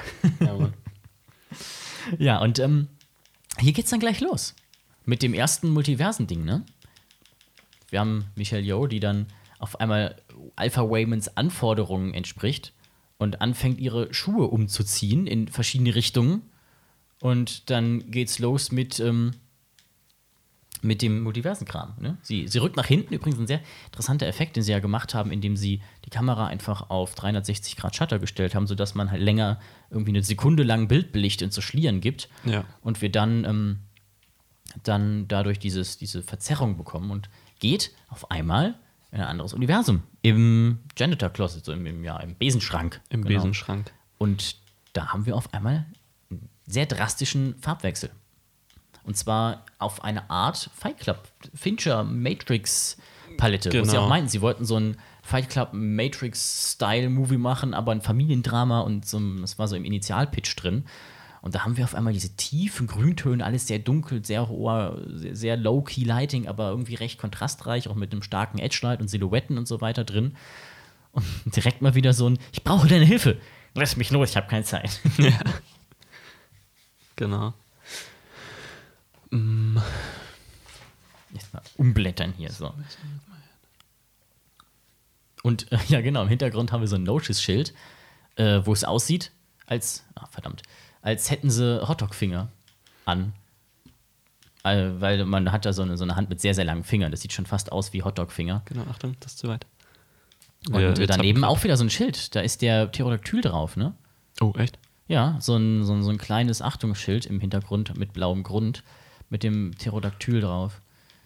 Ja. Erstmal so eine richtige Power-Stance von Deirdre. Wir sind gerade ein bisschen zu weit im Film vorgesprungen. Wir können Ja, auch gleich da weiter. Ja, wir machen einfach gleich, Genau. gleich weiter mit dem nächsten großen Teil eigentlich. Ne? Sie gehen ja raus. Und ähm, Deirdre kommt auf sie zu, weil sie was vergessen haben. Und dann kommt der erste Moment, an dem man merkt, okay, das ist ein Film, der nicht irgendwie so Standard ist. Auf jeden Fall. Der, der erste Moment, an dem der Teil hinkommt, den mich, der mich damals ein bisschen überrascht hat, auch im Kino, muss ich Ja. sagen. Der auf einmal haben wir Hongkong-Action. Auf jeden Fall richtige. Äh, das das äh, Format ändert sich dann auch. Also Ja. wir haben äh, Ke Hee Kwan, der äh, Waymond, und er isst erstmal einen äh, Lippenstift, um sich in das, äh, um sich die Fähigkeiten aus einem anderen Universum anzueignen. Und dann verändert sich das Format und ähm, die Action-Szene beginnt. Ich habe dazu auch noch äh, ähm, eine Beobachtung Ja. gehabt. Ähm, man, man weiß ja, dass Musicals Mhm. äh, ähm, wenn Gefühle zu stark werden, also wenn du sozusagen im Musical-Film Gefühle hast, die zu stark werden, um sie in Worten auszudrücken, dann fangen die Charaktere an zu singen. Ah, okay. Also, das ist so ein Grundprinzip bei Musicals, was man, was man anwenden kann. Und bei Actionfilmen ist es oft so, dass sobald Gefühle zu stark werden, werden ähm, äh, beginnen die Actionsequenzen. Und das ist auf jeden Fall stark bei diesem Film hier. Ähm, auch die ganzen Action-Sequenzen sind eigentlich eine Ebene von ähm, mit, mit den Dingen umgehen. Zum Beispiel, er ähm, ist ja dieser ruhige, ruhige ähm, Pazifistische Charakter auch. Genau, genau. Und ähm, lebt jetzt eben diese Seite von sich aus und in einer äh, göttlichen Actionsequenz, die für mich auch äh, vielleicht der beste Part am Film ist. Nicht, weil sie äh, irgendwie am besten äh, gefühlsmäßig ist oder so, aber sie, Die kommt auch so aus dem Nichts. genau, sie kommt aus dem Nichts und haut einen komplett von den Socken. In allen, in allen Hinsichten, wie er, wie er äh, die Choreo äh, umsetzt und uns überrascht. Und das hat ja auch alles er gemacht, der Schauspieler. Das ist kein Stunt-Double oder sowas, weil es ja auch gar nicht ging. Wir haben auch nicht so einen unglaublich zerkatteten Scheiß-Action-Streifen hier bekommen, wie es zum Beispiel Taken 3 ist, der 14 Cuts in zwei Sekunden, drei Sekunden hat oder sowas. Sondern wir bekommen lange Einstellungen, schön geframed, dass man auch sieht, was passiert. Choreografiert von ähm, zwei Leuten, die einen YouTube-Kanal haben, der auch, ähm, die auch beide jeweils eine Rolle spielen in diesem Film. Jetzt hier zum Beispiel der eine von denen ist der Haupt-Security-Mann gewesen, der die jetzt Genau. aus dem Gebäude schmeißen soll. Und ich glaube, für den Hauptshot sozusagen, den Hero-Shot, wo er erstmal dieses Fanny Pack, diese Bauchtasche um den Hals sich wickelt und dann swish, swoosh macht und kickt, hat er nur drei Anläufe gebraucht. Genau. Das hat er relativ, relativ schnell hinbekommen. Wir haben ja nicht nur einen ähm, Wechsel des Formats hier, dann auf 238, das normale Kinoformat, äh, sondern auch auf einmal mehr Cuts drin, mehr Dynamik in der Kamera, wir hören mehr Soundeffekte, dieses Knochenknacken und mehr Swooshes und auf einmal ist das ganze Sounddesign irgendwie so richtig heitend. Und dann, um das Ganze zu krönen, haut er auf einmal noch einen One-Liner raus. Ganz am Anfang. Genau, dann wird die Kamera dynamischer. Wir haben auf einmal Slow-Motion-Aufnahmen, die, die Linsen sind weiter und ein bisschen, bisschen verzerrt. Wir haben Barrel Distortion, so wie es für mich aussieht gerade, und äh, Pincushion ein bisschen nach oben, also Ja. dass es sich in der Mitte ein bisschen rausbalbt. Wir haben eine kleine Anspielung, äh, bei, wo er sich unterm Schwert duckt, an Matrix mit der, der Bullet Time. Wir haben einmal die Kamera, die so um 90 Grad um eine Waffe rumschwenkt, also sehr, sehr dynamisch. Und das ist eine sehr coole Art, finde ich, auch Anspielung zu machen. Nicht wirklich kopieren, sondern embracen, was die gemacht haben, und es dann in so kleinen Arten, aber auf eine eigene Weise mit einzubauen. Auf jeden Fall. Also es ist ja eine Riesendiskussion, die man darüber haben kann, wie weit man Anspielungen treiben muss oder ja, darf, um es noch äh, Kunst nennen zu können und nicht äh, Kopie. Genau. Nachdem diese unglaublich tolle Sequenz vorbei ist, ist mir noch aufgefallen, ähm, Evelyn ist natürlich wieder mal komplett overwhelmed davon und weiß nicht genau, was sie tun soll. Sie sitzt da unten wie ein Frosch und nimmt wortwörtlich die Froschperspektive ein und hat damit die niedrigstmögliche Art eigentlich in, in der Powerdynamik, die es so gibt. Sie hat überhaupt keine Macht. Sie lässt sich dann sogar auf den Boden fallen, weil sie keine Ahnung hat und wird von Alpha Raymond weggetragen. und gegen Ende ist es ja eher sie, die ähm, anfängt, sich um Sachen zu kümmern, die Genau. Chobo Chobaki, ihre, ihre Tochter, rauszieht aus dem großen Alles-Bagel und, und anfängt, die Leute zu tragen Das ist ja und auch- alles zu schultern. Und wortwörtlicher sogar, den Typen von Rakakuni auf die Schultern zu nehmen. Rakakuni. Äh, das ist ja auch das Wichtige bei, bei Hauptcharakteren, dass man, dass man sie aktive äh, Charaktere, dass man sie zu aktiven Charakteren macht und manchmal, wie zum Beispiel in dem Film Burning, dauert es, dauert es sehr lang, bis der Hauptcharakter ähm, anfängt, äh, Verantwortung zu übernehmen oder irgendwie aktiv zu handeln und die Story zu beeinflussen. Äh, hier dauert es äh, ungefähr bis zur Mitte, bis sie zumindest entscheidet, äh, okay, ich versuche meine Tochter zu retten und sie zu verstehen oder so zu werden wie sie, um sie zu verstehen. Äh, das ist dann genau beim Midpoint. Da kommen wir auch noch dazu. Genau. Bam, Das bam. Alphaverse sieht übrigens ziemlich stark aus wie, wie Ghostbusters heutzutage. Was ich interessant finde, also vom, vom, vom Style her, von diesem Autofahren, wie das fährt, irgendwie eine sehr interessante Anspielung. Auch weil da überall lauter Technik drin rumfliegt und, und so, ja, generell die Technik ist ja sehr retro-futuristisch, mehr Auf oder weniger. Fall. Lauter, lauter krasse Sachen, aber alles ist irgendwie so ein alter CRT-Fernseher und so, So weiter. fette Klötze. Man hat auch ein bisschen das, äh, die, die, das Gefühl von Zurück in die Zukunft, vom äh, DeLorean, von, vom zweiten Teil von Zurück in die Zukunft, in vielen technischen Sachen in dem Film hier. Nach dem ersten Auftritt der Kampfmechanik sozusagen, dem ersten Hongkong-Action, sehen wir auch den ersten Auftritt von Chopo Chubaki, die einen ziemlich epischen Eintritt bekommt, finde ich, mit einem Kostümdesign, was Gott hier ist. Da haben wir eben in der Doku gesehen, die Kostümdesignerin sieht aus wie Edna aus äh, Die Unglaublichen. Exakt. Und macht richtig, richtig coole Kostüme. Unter anderem hat sie auch ein Kostüm an, wo sie Jobu auf der Stirn mit ihren Haaren geformt hat. Eins, wo sie aussieht wie ein Van Gogh-Gemälde oder eins mit so lauter Pummeln dran, wo sie aussieht wie ein Coronavirus. genau, sie ist grün Grün, genau. und hat. Einmal hat man einen äh, Ball in so einer, in so einer Sadomaso-Kammer im Hintergrund, so ein Hüftball, der auch solche Pummeln dran hat. Sieht auch aus wie ein Coronavirus. Und dann haben die Leute in einem Universum auch so Face Shields an, auch wie wir es ja in der Pandemie sehr oft gesehen haben. Das heißt, man, man hat hier irgendwie Corona nicht als dieses Seuchenthema oder sowas thematisiert, sondern einfach nur in den Hintergrund eingebaut, was uns im Alltag mittlerweile alles über den Weg läuft. Und das fand ich eigentlich eine ganz coole Idee, weil diese, diese Virus-Bilder-Simulation da haben wir irgendwie schon sehr, sehr oft in den Nachrichten gesehen und irgendwie immer Ja. dieses gleiche Bild, ne? Mit diesem roten Virus mit diesen komischen Zacken dran. Ja. Und ja, dann bringt auf einmal Chobutobaki ihre Mutter, wo wir jetzt natürlich noch nicht wissen, dass sie ihre Mutter ist, um und wir sehen ein Bild. Sehr viele Bilder, sehr viele Bilder. Aber ein Bild, ihr Gesicht, ihr Kopf morpht zu einem explodierenden Granatapfel. Und das ist ein Symbolbild dafür, dass diese ganzen Informationen, diese ganzen Universen, quasi die, ne, die durch die Kerne des Granatapfels dargestellt werden, wortwörtlich in ihrem Kopf explodieren. ihre Gehirn explodieren lassen. Genau. Da gibt es auch so ein Mind, genau, Mind blown. Exakt. Nachher wird auch noch beschrieben, dass ihr Kopf, äh, sobald es diese verschiedenen Universen betritt, sobald sie die verschiedenen Universen betritt, ähm, wie ein äh, Claypot, ein, Ein, ein, ein Teapot, genau, ein, ein Tee. Ähm, ähm, Gefäß ist ein, ein. Gefäß ist auf jeden Teekanne, Fall, ja. eine Teekanne ist, ähm, die jedes Mal, wenn sie in ein anderes Universum eintritt, Risse bekommt. Und desto mehr Risse, desto unstabiler und desto äh, ja, näher kommt sie der Explosion, sodass ihr Gehirn sozusagen zerbricht an diesen verschiedenen Experiences durch Mhm. die verschiedenen Universen. Und ähm, dass man eigentlich warten muss und es lernen muss, diese Cracks wieder, diese Risse wieder zuzuschließen. Aber sie äh, macht das dann genau wie ihre Tochter und akzeptiert, dass es diese ganzen Welten gibt und versucht, alle Welten gleichzeitig zu erleben, wie ihre Tochter. Und ähm, das macht sie dann sozusagen auch zu Neo, zu The One, zu dem, zu dem, zu der Auserwählten, die äh, die gleichen Fähigkeiten hat wie ihre Antagonistin und dadurch kann sie sie dann äh, nicht wirklich besiegen, aber akzeptieren und ähm, am Ende zusammenfinden, weil sie sie versteht.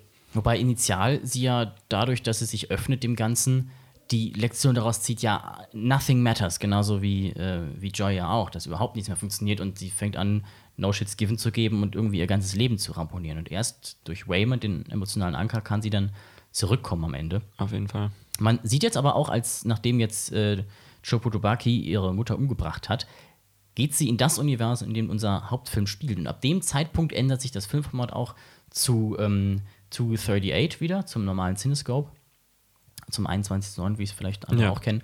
Und äh, man hat dieses heightened Feeling auf einmal drin. Auf einmal ist das Ganze cinematisch, auf einmal haben wir hier einen Film, den wir sehen. Auf einmal ist dieses Übel in der Welt, dieses, dieses krasse Teil, dieses, ja, dieses nicht-weltliche, Ja, was wir nicht kennen in dieser Welt. Und dadurch haben wir jetzt auch mit diesen dunklen Grüntönen, die wir drin haben, wieder so ein bisschen wie ein, wie ein Fight Club Matrix-Feeling. auf jeden Fall. Es fühlt Sehr- sich genauso an. Sehr dunkle Sachen hier.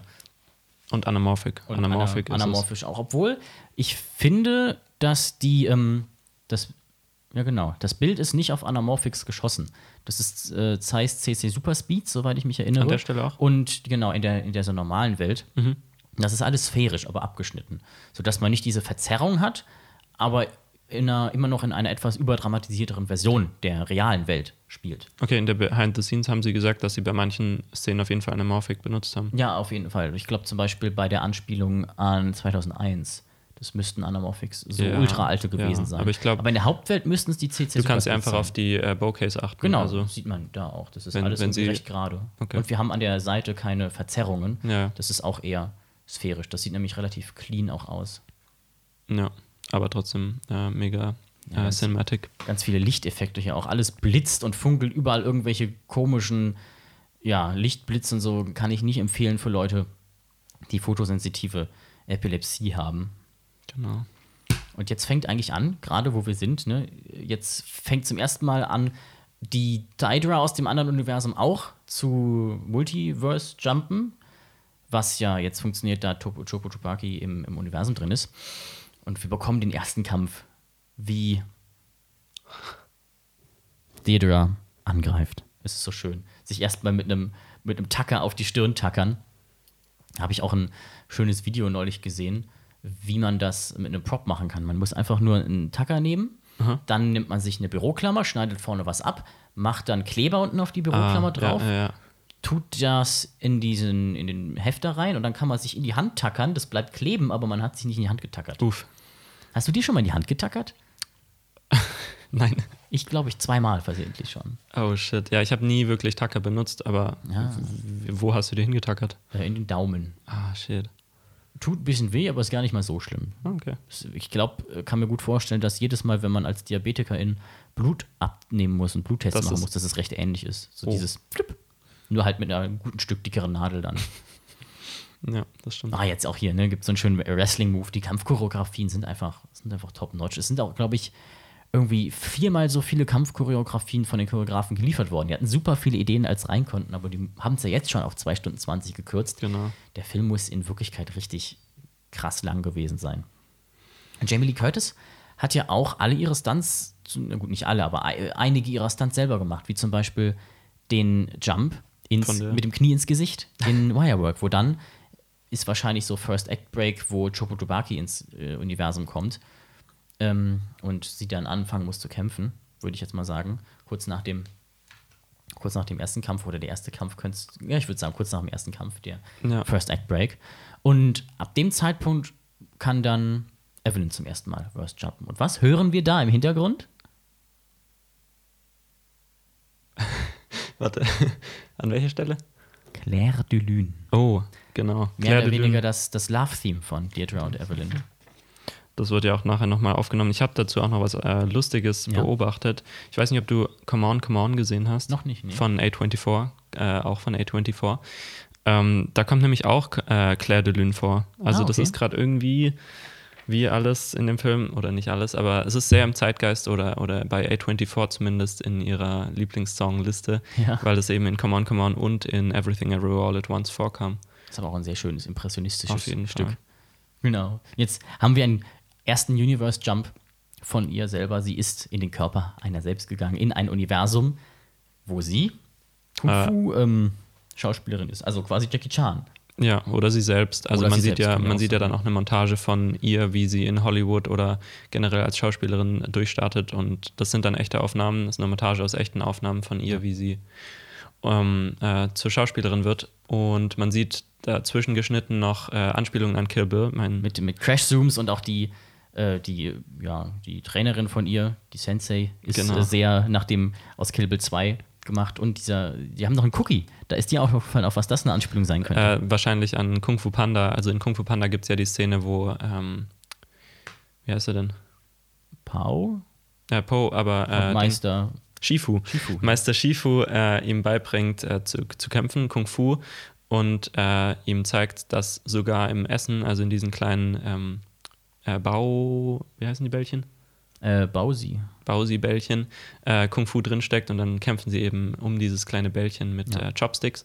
Und hier in dieser Szene kann man auch sehen, dass ihre Meisterin ihr zeigt, dass man um einen Cookie kämpfen kann, also dass sogar in einem Cookie äh, Kung Fu steckt.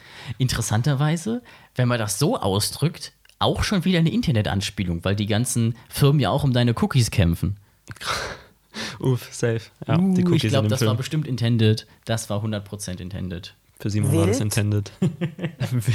Ich finde es auch sehr interessant, übrigens, in diesem Film mal wieder eins von wenigen Beispielen, wo Handynutzung relativ gut dargestellt wird. Weil in vielen Filmen werden die Handys ja recht früh rausgeschrieben, irgendwie Klassiker im Horrorfilm, oh, Akku leer oder Ja. irgendwie einmal angerufen und dann wird sonst nichts damit gemacht. Aber hier haben wir, sie rufen sich mal kurz an, um Walkie-Talkies zu haben. Auf den Handys läuft die App mit dem Universe Jumping. Man hat, glaube ich, sogar in einem, Exten in einem rausgeschnittener Szene einen äh, Videocall gehabt. Also Ja. man benutzt hier Handys im Film eher als das, was sie sind und sieht sie nicht als Hürde gegenüber der gegenüber der ja, äh, Story. Genau, also- finde. Es gibt nämlich wirklich wenige, in denen man sonst Handys benutzt. Zum Beispiel in Zootopia werden sie noch genutzt mit allem, was sie können, aber ansonsten kennst du irgendwelche Filme, in denen Smartphones auch das Nee, können, was sie können? Das Ding ist, ich glaube, nicht, das ne? wird auch jetzt erst langsam halt kommen. Also was ich eben gesagt habe, Mhm. dass er äh, ahead of its time ist. Ich weiß nicht, wie man das auf Deutsch ausdrückt. Meine. Stichpunkte sind leider auch alle auf Englisch. Ähm, der ist seiner Zeit voraus und äh, auch in dieser Hinsicht eben. Und ich meine, das hat ja auch dann wieder was mit, äh, dass die Filmmakers aware sind, wie man, wie man heutzutage, Woke. die sind sehr woke. Ja, ist Aber ja gerade zu so, zu so einem komischen Wort geworden, diese ganze Wokeness-Debatte. Ja, wie gesagt, irgendwie ein bisschen, in positiv. ja, ist ja eigentlich auch positiv. Ja. Wir haben jetzt gleich auch schon wieder eine, eine schöne Montage aus kleinen Universen. Das ist eh recht schön gemacht, dass man nicht irgendwie äh, solche, alle Universen erzählen muss, dass man einfach ab und an mal ein kleines Fenster da reinbekommt, äh, wo Joy mit einer Axt blutbedeckt durch den Raum läuft, was ein bisschen wie The Sadness aussieht. Also Ja. Nord ans koreanische Kino, finde ich auch sehr Auf jeden. Fall. Also ich würde sagen, das ist eine Anspielung an entweder Oldboy oder eben Ja. generell koreanisches Kino und The Sadness, da gab es eben auch diesen äh, Zombie mit einer Axt.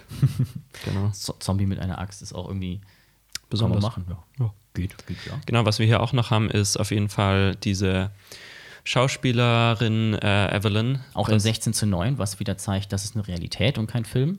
ähm, ist eine Anspielung an das ganze Kino von Wong Kar Wai. Äh, am meisten wahrscheinlich an In the Mood for Love. Die, das Framing und, und die Color, die, die Farbpalette. Natürlich auch passend zur Farbpalette generell vom Film, aber ähm, ganz viele Anspielungen an In the Mood for Gerade, Love. gerade der Teil, wo sie draußen stehen, äh, Genau. mit sehr tiefen und gesättigten Grüntönen, wo wir auch ein relativ schönes Framing haben. Man sieht sie irgendwie in einer sehr starken Nahaufnahme, sie stehen sich irgendwie nah, aber man hat rechts und links sehr viel Headroom. Also sind sie irgendwie sehr alleine, aber dann doch nahestehen und das zeigt in diesem Universum diesen Konflikt so schön. Eigentlich sind sie ja ein Ehepaar, aber in diesem Universum halt nicht, aber stehen sich jetzt trotzdem sehr nah, weil Evelyn ja im Kopf drin ist von der anderen.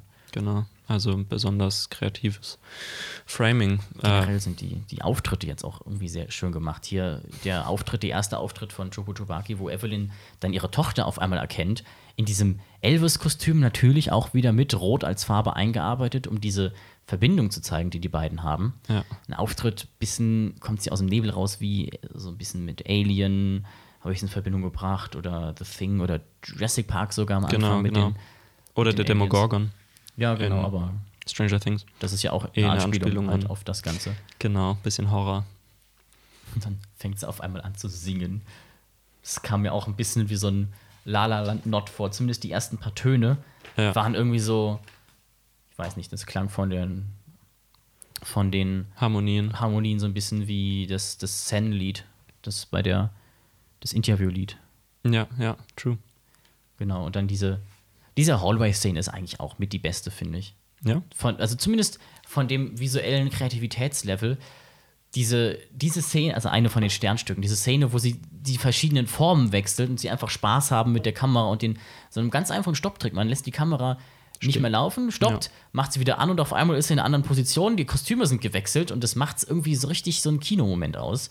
Und dann fängt sie auf einmal an, mit zwei Dildos den Hauptchoreografen zu verprügeln.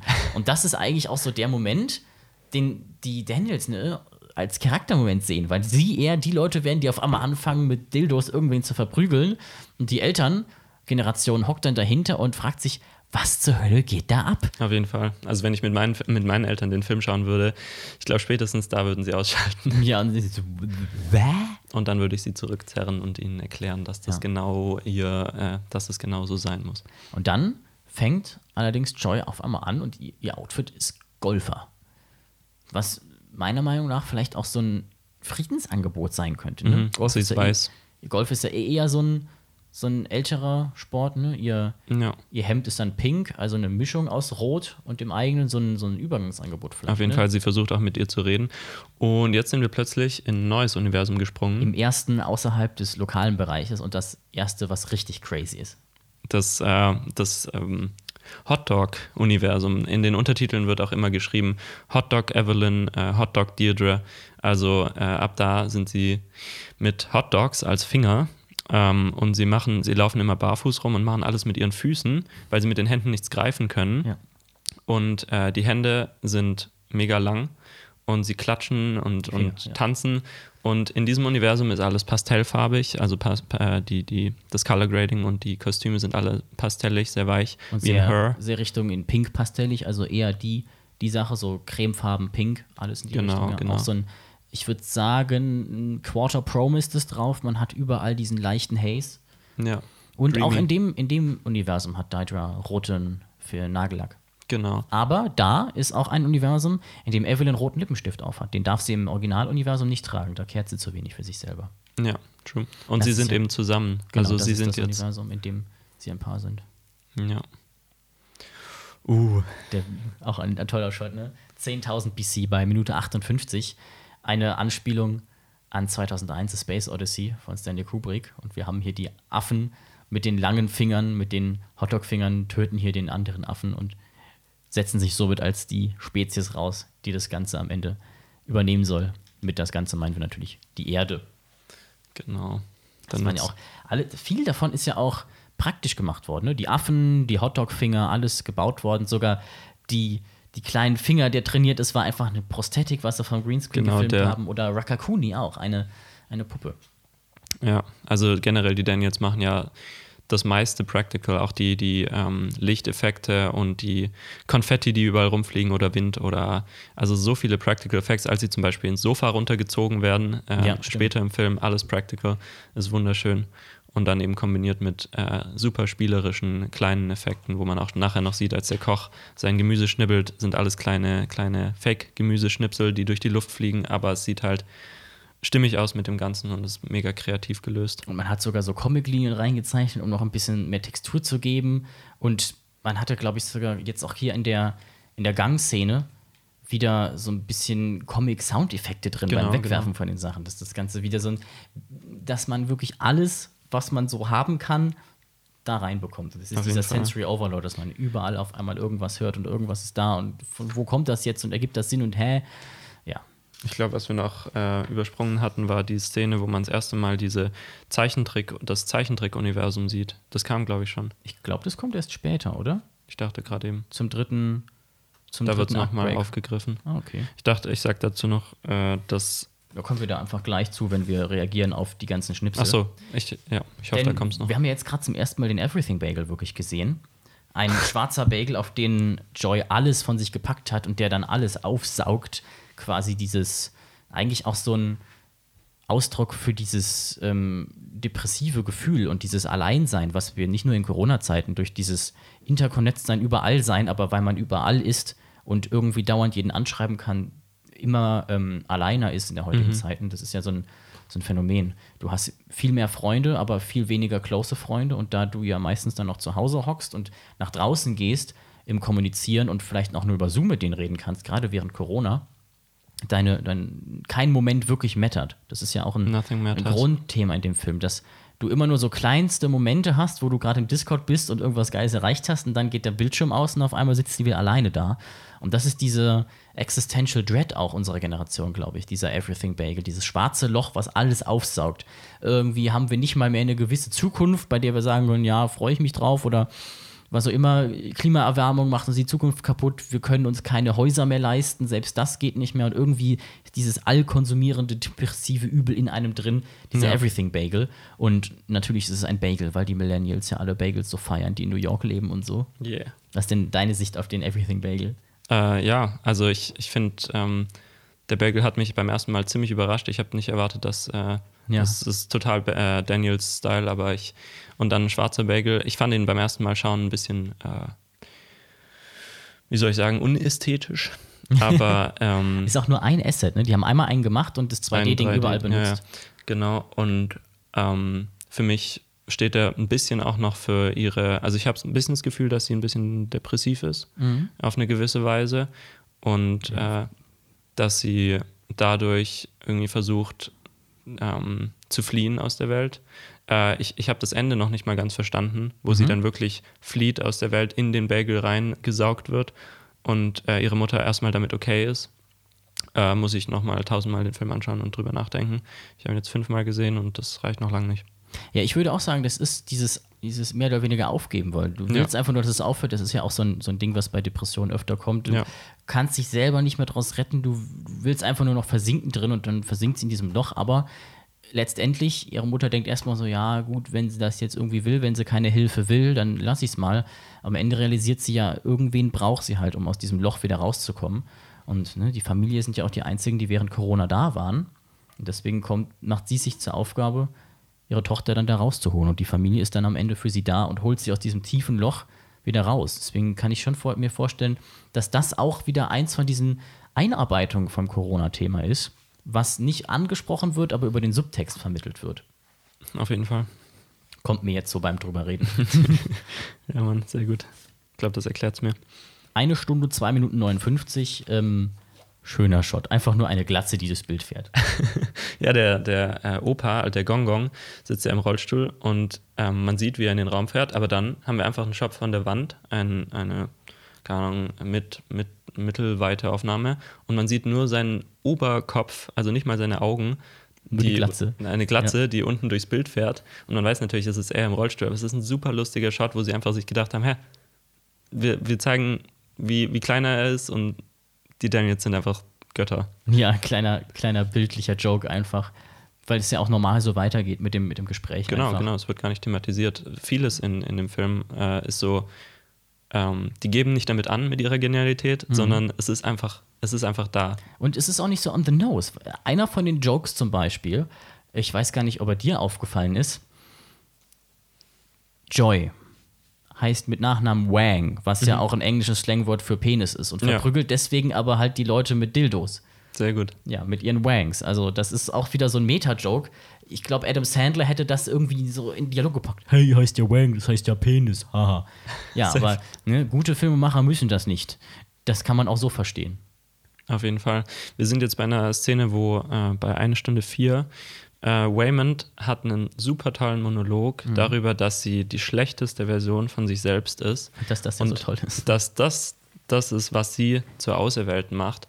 Und das ist wieder so eine geniale Stelle, wo die Daniels, wie auch äh, die Logik, wie man Verse jumpt, indem man eben das Unrealistischste macht, das Unlogischste in dem Moment, was möglich ist, um dann in ein ander- anderes Universum geschleudert zu werden, wie sie sich eben ähm, in diese Situation bringen, einen Monolog zu schreiben, der eigentlich total äh, sie runtermacht und äh, beleidigt, weil sie die schlechteste Version von sich selbst ist, weil sie jedes Mal, wenn sie eine Möglichkeit hatte, was Besonderes zu machen, irgendwie eine, eine Opportunity, einen neuen Weg im Leben einzuschlagen, den Weg nicht eingegangen ist. Und deswegen hat sie so viele ähm, nicht eingeschlagene Wege, die so viele Multiversen, äh, Multiverses für sie offen äh, aufmachen, dass sie die ist mit den meisten verschiedenen äh, alternativen Realitäten, in die sie einsteigen kann, weil sie eben so oft eine Entscheidung nicht getroffen hat, weil sie so oft eine Entscheidung ausgewichen ist und so viele Möglichkeiten verpasst hat. Und dann gibt es noch eine Gegen... Ähm, Darf ich dazu kurz was einwenden? auf jeden Fall. Denn ich finde es auch irgendwie relativ poetisch und, und optimistisch in dem Fall. Das ist ja ein bisschen so eine Gegenthese zu, zu Joy, die ja versinkt in, ihrer, in ihren Problemen und, und in ihrem schwa innerlichen schwarzen Loch, was sie aufsaugt. Evelyn hat als einzige Version von sich die meisten verpassten Chancen. Sie hat fast nur verpasst, eigentlich nur verpasste Chancen. Ja. Aber das gibt ihr die Möglichkeit, mehr Chancen zu haben, sich dann wieder doch dafür zu entscheiden, weil es Genau. ist nicht zu spät. Sie sagen damit quasi, ja, egal was du im Leben verpasst hast und welche Chance du nicht genutzt hast, es ist nie zu spät, den Weg nochmal einzuschlagen. Auf jeden Fall. Also wenn du jetzt sagst, ah, ich bin schon 30, aber ich will eigentlich Schauspieler werden und Ja. studieren, äh, es gibt alles, also es gibt Wege. Ja, du bist die Einzige, der dich davon abhält. Genau. Im und. Äh, ich finde es auch toll, dass äh, Waymond eben diesen epischen Monolog hält über dieses Thema, dass sie die schlechteste Version von sich selbst ist. Und ich fand es süß, dass sie vorher auch einen Monolog hatte darüber, wie sie ohne ihn so glücklich war. Und es ist auch so geschrieben Ja. und so gespielt, als ob es ein wunderschön romantischer Moment war. Aber sie sagt ihm eigentlich nur, dass sie ohne ihn viel glücklicher ist, als sie in dieser Schauspielwelt ist. Und er schaut sie an und ist so, was? Und, und sie meint es aber total von Herzen und, und es ist auch ein richtig schöner Moment für sie. Und das ist irgendwie, es sind zwei so Monologe, die so super ähm, ähm, ehrlich sind und super lustig, aber nicht eben on the nose. Man sagt nicht, hey, das ist ein Joke, sondern wenn man halt im, im, im Film drin ist, dann sieht man, Alter, über, überall sind geniale kleine Dialoge, die die, ähm, die die Daniels, ähm, Einbauen. Genau. In How I Met Your Mother gab es irgendwie von Barney so ein Konzept, das Beleidigargument, mit dem er Frauen rumkriegt. Das muss ich gerade dran denken. Du hast halt, freust dich über etwas, sagst, oh, das ist so cool, ich habe es geschafft, Schauspieler zu sein, wenn ich nicht mit dir weggelaufen wäre. Oder beziehungsweise wäre ja nicht so ein, wenn es wäre, wenn, sondern es ist so gewesen in dem anderen Universum. Genau. Ich kann so geil sein, aber dann gleich zu sagen, ja, du hältst mich runter. Du Anker. Du emotionaler Das ist Anker. romantisch. Naja. Ja, auf jeden Fall in dem Film ist es äh, tatsächlich ein schöner Moment und es ist besonders. Zumindest für die Charaktere unabhängig voneinander. Später, ganz am Ende, bekommen sie dann ja einen schönen gemeinsamen Moment, wo sie zum ersten Mal wirklich wieder zu sich finden und dieses appreciaten, was sie haben. Das Auf ist ja auch Fall. noch so ein, so ein Thema von dem Film. Ne? Du hast die ganze Zeit dieses Streben nach irgendwas, was du nicht hast durch das Universe-Jumpen. Du hast die ganze Zeit dieses nicht zufrieden sein mit dir selbst und am Ende kommen sie immer wieder aber zu sich zurück und sehen, ja, gut, wir haben aber uns und das ist uns in dem Fall jetzt genug. Mehr brauche ich nicht. Das hat Waymond die ganze Zeit eigentlich. Zumindest der Waymond in diesem Universum. Deswegen ist er emotional ja auch der am weitesten fortgeschrittene eigentlich und der glücklichste. Alle Ja. anderen wollen immer irgendwas. Irgendwie Chopotubaki wegkriegen, damit die Universen bleiben, wie sie sind. Aber das würde ihnen ja auch nicht helfen, weil so wie sie sind, sind sie ja irgendwie auch nicht zufrieden. Nur Waymond hat erkannt, be happy. Genau. Don't worry, be happy. Waymond ist der Vorbildcharakter im ganzen Film mit seiner Way Empathie. to be quasi. Yeah. Der emotionale, eigentlich der emotionale Ankerpunkt. Ankerpunkt, nee, ich meine der, der emotionale Mentor-Charakter, genau. Er bekommt ja auch ein Death and Rebirth. Stimmt. Ja. Oh, oh, interessant. Also er hat auch eine Heldenreise Ja, sozusagen. im im Grunde genommen schon.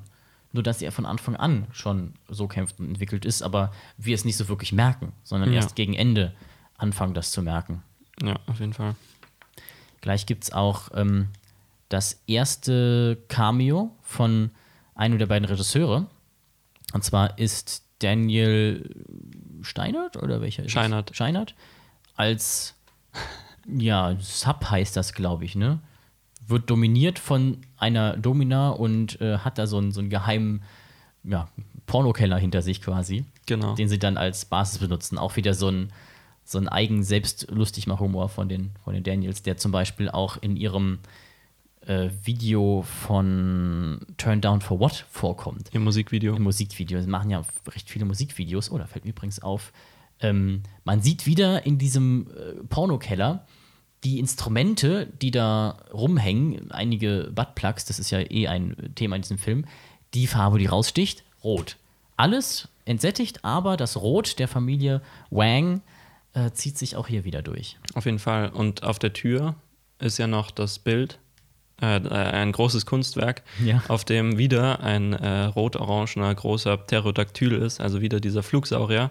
Diesmal ein bisschen kunstvoller und mit äh, einer Mit Federn auch, ja. mit, mit Federn und einer Mütze auf. ähm, also ich, wir wissen, wir können, wir können, ich meine, irgendwie interpretieren, was das damit zu tun hat, aber ich glaube, es ist einfach nur ein Joke, diesen Pterodactyl öfter auftauchen zu lassen von den Daniels. Ich weiß, gar nicht, irgendwie ist mit Pterodactyl im Internet auch mal ein Meme gewesen. Ich weiß Ja? nicht mehr genau was, ja. Das kann gut sein, dass, das eine, dass die den kennen. Ja, und im Hintergrund äh, von uns gesehen eine kleine Anspielung auf der Humping von äh, Christoph Walz, wo er sagt, oh, eine kleine hawaiische Gitarre, der Humping. Oh, eine Lampe, der Humping. Ist irgendwie eine ziemlich ähnliche Lampe, aber wahrscheinlich Zufall, würde ich sagen. Einfach mal auf YouTube anschauen. Ja, der Humping. Und alle lecken hier irgendwie so die, die Sets ab. Einer kopiert seinen Hintern, der zweite äh, Choreograf davon. Und jetzt geht's los mit mehrerem Universe Jumping.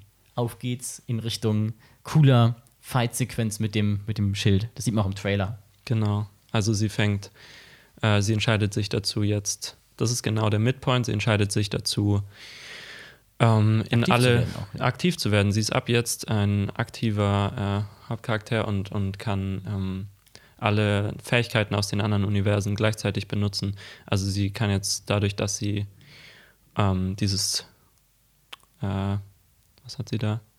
Als Pizza, Ja, dieses Pizza-Schild-Wirbler-Ding, ja. Pizza-Werbeschildwirblerin kann sie die Leute besiegen und, und gleichzeitig singt sie in einem anderen Universum und wir haben einen super schönen Soundtrack, wo Michelle Yeoh äh, singt und es ist eine, auch eine der schönsten Szenen. Danach gibt es direkt wieder eine Actionsequenz mit dem zweiten Choreograf, der sie mit zwei Stöcken äh, bearbeitet und sie äh, reagiert dadurch, dass sie eine altmodische Tastatur als äh, Abwehr benutzt. Da haben wir wieder dieses ein Stück der Welt der Alten, das zerstört Genau. wird im Kampf. Quasi ja ein Stück ihrer Welt, die immer weiter abgebaut wird im Kampf eigentlich gegen ihre Tochter oder für ihre Tochter. Und das ist wieder so ein Schritt in die Reise, wie sich die äh, Mutter und die Tochter nähern. Genau. Und dann hatten wir noch die Buttplugs. Genau, die Awards, die aussehen wie Buttplugs, einfach wieder so ein typischer Punkt von Daniels Humor, wie dann die Stunt-Choreografen drauf springen müssen. Ja, und da sind wir auch schon am, am dritten Aktpunkt angekommen. Und zwar am Punkt, wo nicht nur Alpha Waymond stirbt, also Waymond stirbt, Genau. sondern auch Evelyn. Evelyn. Und wir so ein Fake ähm, Death and Death Rebirth. bekommen, ja. Ja. Also der, der zweite Akt ist zu Ende. Evelyn äh, hat ihn noch in den Armen und dann ähm, zersplittert ihr Gehirn. Man sieht diesen Spiegel wieder, also das Bild vom Spiegel und Risse kommen rein und man sieht die ganzen verschiedenen Universen in den verschiedenen Splittern. Und äh, sie kotzt noch auf den Boden und stirbt dann, weil ihr Gehirn explodiert ist oder Der zerschattert. Teapot ist shattered. Genau, ihr Teapot-Gehirn ist äh, zersprungen. Und das Interessante ist, dann ist der Film zu Ende. Scheinbar. Directed by Daniels. Kommt auf jeden Fall plötzlich, also es kommt äh, The End und dann kommt ein Abspann und man denkt erst, what the fuck? Und äh, als ich den geschaut habe, das erste Mal dachte ich äh, direkt, okay, das ist ein vierte Wand, Break, äh, Fourth Ja. Wall Break. Die äh, Audience soll denken, der Film ist zu Ende und, und sozusagen reflektieren, was gerade passiert ist und wirklich, ähm, ja, denken, jetzt ist zu Ende und damit klarkommen. Und äh, dann zoomt die Kamera raus oder fährt nach hinten und man sieht, dass die Schauspieler, also äh, das Schauspieluniversum, wo sie als Schauspielerin ist, im Kino sitzt und diesen Film gerade angeschaut hat. Also komplett vierte Wand durchbrochen. Auch die Namen der Charaktere im Abspann. Genau, die Namen der Regisseure, die Namen der Charaktere, alles im Abspann. Und ähm, dann äh, ist erstmal im Schauspieluniversum nach, nach draußen, ne? Sie hat in jedem Universum einen ähm, Break-Moment, einen, einen Breakdown-Moment, wo irgendetwas passiert.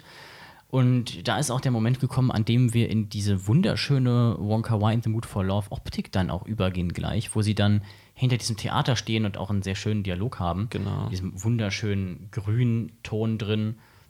Ja, aber irgendwie bricht ihr Leben da jetzt auch in jedem Universum auseinander. Ja, sie verzweifelt ein bisschen und ähm, theoretisch ist sie ja noch tot. Das heißt, das ist jetzt gerade der Übergang von Death und Rebirth. Und die Kamera äh, fährt zurück. Sie sitzt wieder in ihrem Office und der dritte Akt beginnt. Im Film ist es Teil 2, es steht Teil 2 everywhere da, aber Ja, ist quasi wieder der Anfangsshot, wie ganz am Anfang. Sie hockt wieder da und jetzt sind wir im Backup-Universum sozusagen, wo sie nach Hause gegangen ist, um ihre Steuern weiterzumachen. genau. Und äh, da wird dann am Ende auch nochmal der dritte Teil äh, All at Once, also Everything Part 1, all, äh, Everything Everywhere Part 2 und All at Once Part 3. Und äh, im dritten Shot, da kommen wir dann noch dazu. Und wir haben auch hier wieder ein Spiel mit den Farben. Jetzt liegen nicht nur vor ihr ein roter und ein blauer Ordner, was wieder die Kombination ist. Wir haben also das Lila von vorhin wieder aufgespalten. Sondern jetzt hat sie auch einen komplett roten Sweater an, ist komplett in ihrer eigenen Farbe drin und in diesem neuen Mindset-Moment nicht nur diese rote Weste, sondern komplett in Rot angezogen. Und später, im dritten Teil, nachdem alles vorbei ist, äh, hat sie blau an. Also Ja. ist sie dann auch in dieser eher ruhigen Mentalität. Sie kann es akzeptieren und in diesem, ja, Genau. blauen, weiten Universum und hat dieses Glück haben und aber auch doch eher aufgeregte Rot abgelegt und ist klargekommen mit ihrem Schicksal sozusagen. Hier alle, alle haben Rot an in diesem wunderschönen äh, Party-Laundromat-Ding mit ihrer Punkjacke. Die finde ich auch so toll. Diese Strickjacke, wo Punk draufsteht. Sie ist so Genial. alles andere als ein Punk. Ja. Ja, aber dieser, alles- dieser Moment ist ja jetzt auch der Moment, in dem ähm, ihre Welt, die eigentlich bisher sicher war, also diese Laundromat-Welt auseinanderbricht, weil da Chobotobaki kommt. Und jetzt haben wir auf jeden Fall diese ultra schöne, ich gucke gerade mal in den Ecken nach, äh, diese ultra schöne Zeichenszene. Hast, haben wir die wirklich schon mal vorher gesehen? Äh, ich, ich dachte, sie wäre vorher mal ganz kurz erwähnt worden, als sie, ähm, als sie durch die Welten gejumpt ist. Aber jetzt äh, geht auf jeden Fall ihre, ihre Kampf, also sie versucht, ihre Tochter anzugreifen. Und dabei geht es über in ein Universum, in dem sie einfach von so Kinderhänden, also von, es ist einfach so eine Kinderzeichnung, sie sind auf einem Blatt Papier und sind so mit so Max Wachsmalstiften gezeichnet. Und das ist auch wieder so ein, also das eigenes, ein eigenes Universum, aber für mich auch ein bisschen ein Bruch der vierten Wand, weil, ähm, also es ist ja in Universe, das ist wahrscheinlich ihre Tochter, die das mal gezeichnet hat und es ist ein eigenes Universum geworden. Ähm, da musste ich an eine, eine Serie denken, nämlich äh, Neon Genesis Evangelion, Ah, also okay. Evangelion. Da gibt es in der letzten Folge nämlich auch dieses Element, dass plötzlich der Hauptcharakter experienced, wie er nur noch eine 2D-Figur ist in, in, in einem weißen Raum und von dem Zeichner gezeichnet wird. Und es ist so ein krasser Break. Also man, man realisiert, es gibt so viele Medien, ähm, also Mediums, äh, in denen Film äh, gemacht werden kann. Hier ist es gezeichnet und zwar tatsächlich auf echtem Papier. Und ähm, das, das lässt einen nochmal so ein bisschen alles überdenken, was man, was man so al- als Film äh, sieht. Für mich zumindest. Es ist auch noch Besonders. mal, finde ich, ein riesiger Bruch vom sonstigen Style, weil es jetzt auf einmal richtig stark zweidimensional wird und wir zum ersten Mal in ein Universum gehen, was auch so einen richtig krassen Realitätsbruch hat. Nicht, äh, ja, gut, ist wie bei uns, nur die Leute sehen anders aus, sondern die Gesetze der Physik funktionieren Genau. auch anders. Und das haben die, äh, wie wir in der Behind-the-Scenes-Doku gesehen haben, einfach mit dem iPhone fotografiert und irgendwie ein bisschen reingeritzt ins Papier und dann auch wieder alles selber gemacht. Ja, super auch sympathisch. eine Möglichkeit, wie sie mit so einem kleinen Budget, das sie ja für den Film hatten, so viel krasse Sachen erreichen können. Man muss sich ja mal vorstellen. Ich glaube, äh, Multiverse of Madness war bestimmt zehnmal teurer Ja, safe. und ähm, sagen wir mal 50 bis 70 Prozent weniger kreativ. Auf jeden Fall. Also ich glaube, der hier hat so um die 12, 15 Millionen ge gekostet. Ich müsste nochmal nachschauen, Ja. aber Multiverse of Madness hat safe 20 Millionen, 200, warte, 200 eher. 200 Millionen gekostet. Und äh, das ist ja mehr als, mehr als zehnmal so viel. Fast, fast. Ja, war aber so, so von den ungefähren Sachen passt das und Marketingbudget muss man ja nochmal doppelt drauf rechnen. Genau, genau. Aber ja, sieht man mal wieder, was man, es war ja ein riesiges Passion-Projekt, dieser Auf Film. Und da Fall. merkt man mal wieder, was man da alles machen kann, wenn man mit, mit Leidenschaft dran ist und nicht um unbedingt so jetzt mit einer super streiten Deadline anzufangen, den Rest wegzumachen. Man muss ja auch mal überlegen, äh, Multiverse of Madness hat wahrscheinlich ein gutes Stück mehr Drehtage auch gehabt. Die hatten mehr Personal, mehr Drehtage und so weiter, aber ab irgendeinem Zeitpunkt muss man ja auch sagen, ne, viele Köche verderben den Brei. Sehr gut. Und die, allein die Universen, die verschiedenen, sind so viel interessanter und kreativer als in Multiverse of Madness.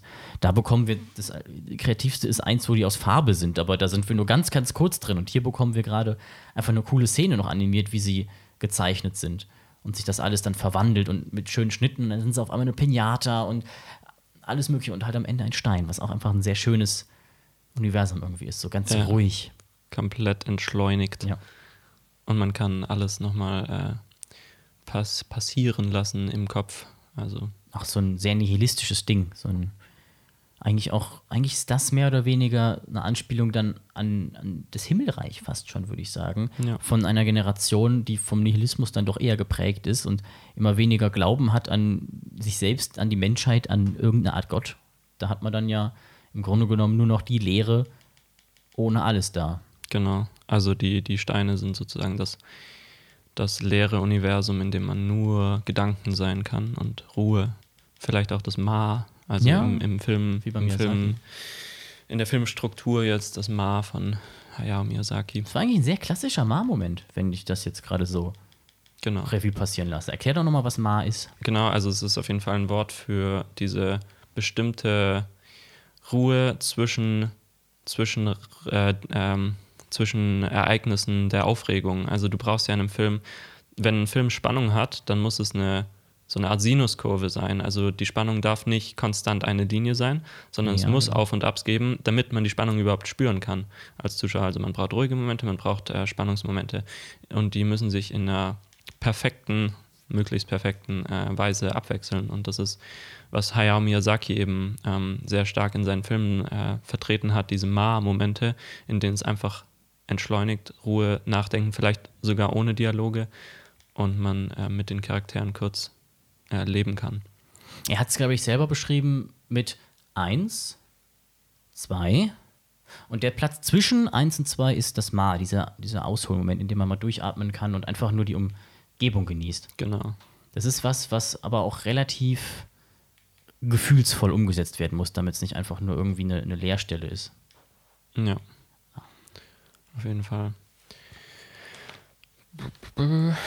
So, dann gehen wir jetzt mal gerade zu dem Teil, wo die ganzen Flashes kommen, denn gerade nachdem äh, Evelyn ganz viel gelernt hat, ersteht sie auch an dem Universum, was wir als Hauptuniversum kennen, wieder auf, obwohl wir eigentlich das Hauptuniversum haben in dem, wo sie die Party macht, denn wo sie zurückgegangen ist, um, um die Steuern zu machen.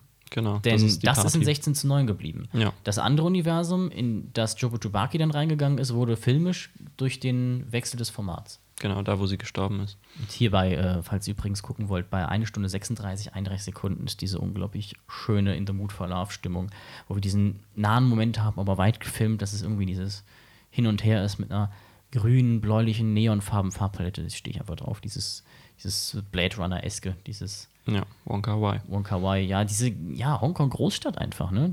Diese Farben hast du hier einfach nicht in den Landen, wo man irgendwie bis 17 Uhr den letzten Bus kriegen muss. Das, äh, ja, Leuchtreklam einfach. Ja, Mann. Dorfleben macht manchmal Spaß, wenn man Filme guckt und Podcasts aufnimmt. Oh Mann. Okay, da gibt es noch die schöne Heart-to-Heart-Szene, in der, in der sie, in der Evelyn ihren Mann anschaut und Ja, jetzt gibt es erstmal ein bisschen Ausrasten. Da macht sie halt wirklich einen auf Punk. Alles ist egal. Nichts, äh, nichts matters. Nothing matters. Und jetzt kommen wir auch schon zu der Szene, wo auf einmal alle möglichen Universen durchflashen und sie auf einmal merkt, doch, es gibt, es gibt etwas, das mattert. Also sozusagen alle paar Frames wird äh, das Genau. Universum gesprungen und man hat Evelyn in der Mitte als Matchcut. Äh, ja, dann geht's los. Ich habe jetzt schon fast einen übersprungen. Wir gehen quasi ins Internet, ein Virus breitet sich im Internet aus. Evelyn greift zu auf alles in allen Universen. Und was haben wir denn da Schönes? Gucken wir doch mal nacheinander rein. Einmal ein grünes Gesicht angeleuchtet und die Evelyn in etwas, was finde ich ein bisschen aussieht wie so ein Gefängnis mit einer Treppe, die hochläuft. Ja, ich denke, das ist einfach dieser Gang, wo sie auch ihren Mann tr trifft, aber das ist halt in dem Universum ganz Stimmt, anders kann sein, beleuchtet. Und das zweite ist wieder grün angeleuchtet, damit es farblich noch passt, wo sie im Weißen, also in, in der Bagel-Welt, in, in dem sozusagen auch Himmel oder Genau.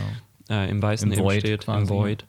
Das dritte ist wieder grün angeleuchtet, das ist irgendwie wunderschön zusammengeschnitten, wo sie im Kino sitzt und grün angeleuchtet ist und schreit. Genau, und dann haben wir mit blauem Licht im Gesicht das, wo sie gerade in Wirklichkeit steht, wo sie das tut. Und jetzt geht es, glaube ich, weiter mit den ganzen weirden Sachen. Genau, und noch ein jetzt paar Mal. folgen die wieder im, im Cycle und gleich geht es mit dem Crack ins richtige Universum über. Alles cycelt durch, RGB, alles ist da. Wir haben typische Rainbow Barf, wie man im PC-Raum sagt. Und ihr Head explodiert. Mind blown. Genau, sie, hier imitiert Ah, sie, glaube ich, auch den Ja. Schrei. Also Genau. sie hebt hier in dem einen Shot die Hände und ihr Mund ist weit offen. Das ist auf jeden Fall der Schrei. Rot angeleuchtet und im roten Au auch ähm, äh, Anzug drin. Genau, da haben wir hier einmal die Urnenversion von ihr. Die Urne, die auch schreit, also der Deckel der Urne, wo sie als Asche drin ist, hebt sich und sie macht. "Ah!" Im, im Alphaverse ist sie ja gestorben. Genau. Und hinter ihr irgendwie auch so ein sehr komischer Bildschirmschoner von einem Aquarium. Richtig in, in 90er. sehr viel Pixeln, ja. So, jetzt darf ich nicht zu schnell drücken, weil es gleich richtig hart abgeht mit Einzelframes. Und Alpha ähm, Gong Gong hat einfach so ein Handy in der Hand und denkt sich so, was geht ab? Das erste Bild ist eine Katze, wo At City steht. Also ich nehme an, Cat City. Sieht ein Mhm. bisschen aus, als würde sie vor so einem U-Bahn-Netz stehen, ne? Und hat auch diesen True. roten Sweater an. Genau, sozusagen ihr, ihr, einfach die Aufnahme von ihr, nur der Kopf ist ein Katzenkopf. Genau. Dann haben wir wieder ein Bild in Bildding, wo sie einfach irgendwie drin ist. Mhm. Was haben wir denn noch so? Okay, hier. Was ist das? Äh, ich glaube, sie steht so in der Wüste, es ist aber safe for Greenscreen. Im Hintergrund ist ein Mensch mit einer Maske und so einem Corona-Ganzkörperanzug. Also wieder ein bisschen was von dem Thema mit drin. Genau. Dann gibt es zwischendurch immer wieder was geschnitten von den Aufnahmen, die wir sowieso haben, wo sie drin ist. Dann, okay. Uff. Warte, das ist eine Anspielung vielleicht an, äh, also es gibt ein Bild, wo sie mit komplett blassem Gesicht und aus ihren Augen läuft schwarze Soße und ihr Gesicht ist auch so ein bisschen gesplittet, sodass sie vier Augen hat. Äh, das könnte äh, Billie Eilish sein. Ja, Billie vielleicht Eilish im bisschen mit Musikvideo. so, Ja, die ja eigentlich auch vom Thema recht passen würde zu diesem Auf jeden Fall. Millennial Ja. Dread-Ding. Also es erinnert auf jeden Fall visuell sehr an das Musikvideo von Billie Eilish mit dem Ja. äh, schwarzen Soße aus den Augen. Ist sogar vier Frames lang, also extra noch ein bisschen länger gemacht und animiert mit dem Soylent Green drin. Ja. Dann haben wir einmal ein Ding, wo es im Hintergrund explodiert, bisschen wie Phönix aus der Asche. Vielleicht, ne? Da hätte man auch von der Framelehre wieder dieses Phoenix-Ding, obwohl es mir nach Feuerwerk aussieht. Alright, ja, interessant. Nach dem Billie Eilish-Universum kommt ein Shot von ihr im, äh, in grün mit nochmal einer Maske an, so eine fette Atemmaske und einer Kapuze auf. Sie ist irgendwie in so, sieht ein bisschen aus wie in einer ähm, Fallout-Gegend. Also sie ist im, hinten ist so atmosphärischer Staub. Vielleicht auch wieder Corona. Neben ihr steht noch jemand. Ähm, das ist wahrscheinlich einfach ein Shot aus einem anderen Film, wo ihr Gesicht reingeschaut. Äh, Sieht vom Great, finde ich, ein bisschen aus wie Tschernobyl im Ja. Hintergrund. Aber irgendwie kommt mir ihr Gesicht, vor allem mit den Haaren, mit den kurzen, ein bisschen vor wie von so einem K-Pop-Star. Ja, Mann. Also auf jeden Fall gefotoshoppt, weil es ja nur ein Frame. Genau. Dann haben wir danach einmal sie vor irgendwie einem explodierenden Hintergrund, Feuerwerk oder irgendwie sowas mit geschlossenen Augen, fast Phoenix-mäßig. Dann einmal irgendwie ein Ork oder was ist das? Ja, safe. Also es ist einfach wieder sie, also ihr, ihr, ihr rote, ihre roten Schultern, ähm, aber ihr Gesicht ist einfach ein Gesicht von einem Ork und sieht ziemlich, ziemlich crazy aus. Ein, ein Auge ist auch weiß, vielleicht so ein bisschen White Walker. Das Ganze in irgendeiner ausgetrockneten Postapokalypsen-Gegend, aber auch wieder mit ihrem roten Sweater. Dann äh, haben wir danach noch eine interessante Sache mit irgendwie einem Feuerwehrmann und einem Kind. Sieht ein bisschen aus, als hätten sie einfach irgendwie so ein, so ein Bild von, von Amazon. Wie sieht das Kostüm in angezogen ausgenommen und dahin gefotoshoppt? Genau hinter sie. Und sie wird beleuchtet. Uh. Okay, das nächste ist, Benedetta. Ja, sie, sie ist äh, eine Nonne. Sie hat eine Nonnentracht an und ist auch beleuchtet von, von vorne. Uh, das ist schön. Uh, sie ist in Star Trek. Stimmt. Oder was ist das? Blue Shirt. Blue Shirt und im Hintergrund irgendwelche Pokeballs. Sie hat übrigens in Star Trek auch mitgespielt. Ach echt? In äh, der in Star Trek Dings, wie heißt Discovery. In Discovery Ah, hat sie okay. mitgespielt. Aber kein Blue Shirt, da war sie so eine Captain. Genau. Das nächste ist gefühlt äh, rotoskopiert. Also es ist sie Mhm. in gezeichnet, aber es sieht sehr realistisch aus und die Haare bewegen sich auch sehr realistisch. Ähm, ja, sieht rotoskopiert, aber ziemlich cool aus. In so einem Zeichenstil mit sehr leuchtenden Städten. Sieht ein bisschen aus wie so eine, ja, wahrscheinlich dann chinesische Innenstadt. Ja, ähm, ja die Zeichen sind chinesisch, die da stehen. Und Re Reklame mitten in der Großstadt. Und natürlich Wind muss man ja immer haben, wenn was gezeichnet ist da. Und da hinten das Symbol kommt mir auch bekannt vor. Ähm, so ein, Yin Yang. ja, aber Yang mit drei, mit drei. theoretisch. Ja, ja. Das ist, glaube ich, auch so ein, so ein Seelensymbol oder irgendwie sowas. Bisschen hat auch, hat auch ein bisschen was Covermäßiges. Ja, das hier ist auch eine Anspielung an irgendwas. Das ist eine Anspielung an Dune, an den alten Dune. Stimmt, der alte Dune. Ja, sie ist mit dem Gesicht durchsichtig vor so einem rotlich gefärbten Sternenhimmel. Genau, das ist das Intro von dem alten Dune, wo die Prinzessin das, äh, die Exposition runterrattert. Sehr geil. Dann haben wir sie nochmal dazwischen geschnitten, wie sie in den Universen, die wir bisher kennen, rumsitzt und dann. Alter. Okay, sie sitzt in einer Gefängniszelle, hat ein Tattoo auf der Stirn, eine Glatze, ein Bart. Sie hat einen, so einen Vollbart und eine Glatze und äh, ja, ist orange angezogen, vielleicht so in Alcatraz oder und so. so ein, so ein Sternentattoo auch unter dem Auge. Hat ein bisschen Post Malone-Vibes. Sieht auch, finde ich, nach einem Musikvideo aus. Ja, stimmt. Könnte ein Musikvideo sein. Auch von der Beleuchtung her, auch wieder so grün in den Schatten drin, so ein bisschen, beziehungsweise in den, in den Highlights so ein, so ein Grün mit reingepackt. Dann, Alter, die ist ja viel zu lustig. Ist geil. ja. Äh, einmal sie als Büste, als äh, weiße Ton- äh, oder Porzellanfigur. Ähm, ihr Gesicht ist wahrscheinlich auch rein, rein gefotoshoppt in eben so eine, ja. so eine altmodische ähm, ähm, Büste. Dann Gott, ähm, auch wieder irgendwie K-Pop-Musikvideo. Sie hat auf jeden Fall hinten so eine, auf den Schultern so eine, so eine ja, Lichtleiste, so ein Astera-Tube oder so und irgendwie Elektro. Isolierband um die Finger und irgendwie so eine, so eine glänzende Jacke an, so eine Weste. Genau, es steht wie in so einem Badezimmer. Ah ja, dann hier wieder das, das wo das Kind löscht irgendwas. Oh Gott.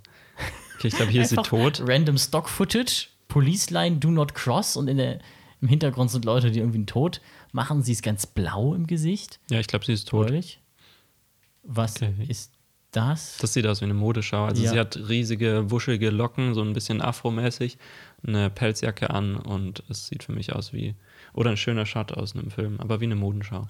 Muss man eigentlich mal als Filmquiz machen. Man nimmt random eins von den Dingern, sagt dann, aus welchem Film ist das hier? Man Mhm. What sieht quasi fuck? gar nichts. Was, ich glaube, das ist UFO-Footage, oder? Das, Das ist eins von diesen UFO-Leak-Videos, die vom Pentagon jetzt rausgekommen sind, die Genau. 25 Jahre unter Verschluss gehalten wurden. Und in der Mitte ist ihr Gesicht so ein bisschen gemorpht wie von einem Alien. Ja. Okay. Genial. Was? Okay, sie ist ein kleines Schwein mit. Nee, ein Hund. Nee, sie ist ein Schwein. Das ist mit einer, das ist der Hund, den die, die eine Frau in ihrem Korb hatte. Echt? Ja, das ist ein Hündchen. Alter, okay, sorry, es sieht aus wie Das ein hat ja Schwein. Pelz. Ja, stimmt. Schweine haben keinen Pelz. Genau. Und es hat menschliche Augen. Das sieht richtig creepy aus. Und ist hochkant, das Bild, einfach random zwischendrin. Alter, was? Okay, die werden immer, immer schlimmer. Okay, jetzt ist sie eine Drag Queen. Ist das nicht einer von RuPaul's Drag Race? Ist das nicht sogar RuPaul oder so? Das kann sein, aber sie ist halt wieder reingefotoshoppt. Ja. Sieht so strange aus. Wie mit einer KI irgendwie, mit Face Morph. Ja, ja. Gut, dann sind wir wieder in den Universen drin, die wir kennen. Man, also diese, diese Zwischenbilder sehen teilweise echt komisch aus, aber da man sie ja eh nur Ah, ja. für einen Frame sieht, Sie ist einfach eine ein Weintraubenrebe, äh, ein, ein, ein Weintrauben. eine, eine Traube, ja, so ein so ein ganzer Büschel Weintrauben und da ist so leicht ihr Gesicht reingefotoshoppt. Thanos-Universum einfach. Oh Gott. Und das Ganze auch ein bisschen weniger breit. Ja. Okay. Ist das nicht, ist das vielleicht sogar aus einem ihrer alten Filme? Jetzt hat sie so einen typischen Reishut auf, so einen chinesischen, in schwarz und sieht aus, als ist sie gekommen to kick ass. Ja, das sieht eigentlich cool aus. Wieder wie ein Ja, die, ah, die Urne Vase. haben wir wieder, die, die schreiende Urne. Dann sind wir wieder beim Hotdog-Universum, wo sie auch braun hat, anhat. Ah ja, äh, ja, dazu kann ich jetzt nicht so viel sagen. Sie guckt straight in die Kamera mit lichten Haaren, die ihr über die Augenbrauen gehen und sieht irgendwie sehr stoned aus in so einem klassisch chinesischen Dress. Dann einmal Ah ja, eine. Zoom-Konferenz, wo sie gerade äh, wo sie gerade besprechen, wie sie den Film machen mit allen Developern rechts und einer hat Bagel im Hintergrund. Alter, Natürlich. Genial. genial. Sehr schön. Wieder die Büste. Finde ich auch richtig gut. Eine Pipeline-Ölinsel oder was ist das? Okay, ja, das ist halt die äh, vor Greenscreen und mit äh, irgendwelchen Nachrichten-Footage-Sachen hinter sich, würde ich sagen. Der Hintergrund sieht ein bisschen aus wie aus The Batman irgendwie. Mhm. Irgendwelche Straßenlaternen einfach. Dann haben wir noch mal so eine Gasmaske Also eine richtige, so eine mit im altmodische. Hintergrund irgendwie so einem Mops, der aber als Kopf einen Tennisball hat. Dann ist hier einmal Pastor in der Kirche. Dann haben wir wieder dieses K-Pop-Musikvideo. K-Pop-Musikvideo mit den abgetapten Fingern. Jetzt ist sie ein Baumstamm. Mhm. Ja, sehr gut. Eine Rind, ein Rindstück. Ich glaube, das muss man sich vielleicht dann auch dazu nochmal anschauen. Also, ja, man kann es einfach auch auf YouTube suchen. Äh, Slowed Down, Every Multiverse, From Everything, Everywhere, All at Once. Da findet man das auch. Da, oh, okay, das, Das, ist in irgendeinen Film wieder reingeshoppt. die, ja. Ist sie, die Frage ist, ist sie noch Batman? Ja, da ist sie jetzt richtig stoned. Alter, Dann nimmt sie was? irgendwelche Drogen gerade. Sie sieht aus wie Tilda Swinton in äh, 3000 Years of Longing. Ja, Mit so einem stimmt. kleinen Bowlcut. Stimmt. Ist- Jetzt oh. ist sie die Nonne in Tod, nur halt mit einem, einem Totenkopf als Gesicht. Okay, jetzt wird's richtig weird. Jetzt ist sie. Ja, da ist es! Das, das ist wirklich aus, ähm, aus Bo Burnham Inside. Das ist dieses Instagram. Ah, Insta, geil. Instagram Moms. Ja, die haben Safe Inside. Wobei, scheiße, war Inside da schon raus? ja, das wäre Corona ist ja rausgekommen. Irgendwie 2020, oder? Na, ich glaube 2021 kam Ja, es wir dann haben- erst raus. ja, jetzt true, 2023. true. Okay, die es haben Safe. Inside gesehen. Ja, das ist auch mit die Pose. Geil. Okay, dann haben wir sie einfach als Grüner Alien. mit, mit Pyramiden, die im Hintergrund schweben, aber gespiegelt sind. Also oben und unten eine Pyramide. Alter. Das, das sind Sachen dabei. Jetzt ist sie wieder im Kino. Dann haben wir sie als bemalte Ostereier. Ähm, dann haben wir sie noch mal als Kinosachen und so weiter. Die klassischen, die wir schon kennen. Okay, einmal mit. oh, Einmal die Büste steht hinter ihr und dann steht da Meanwhile. Okay. Okay, das nochmal. Ja, manchmal wiederholen sie sich dann, dass man dass es auch äh, besser wahrnehmen kann. Und es ist auch besonders geschnitten. Also der Rhythmus ist nicht so, dass alle im gleichen Rhythmus ablaufen. Also es macht nicht drrrm, sondern macht so drrrm, drrrm, drrrm. Also wie so ein Rhythmus. Oh wow. Jetzt haben wir hier ein YouTube-Thumbnail von ihr.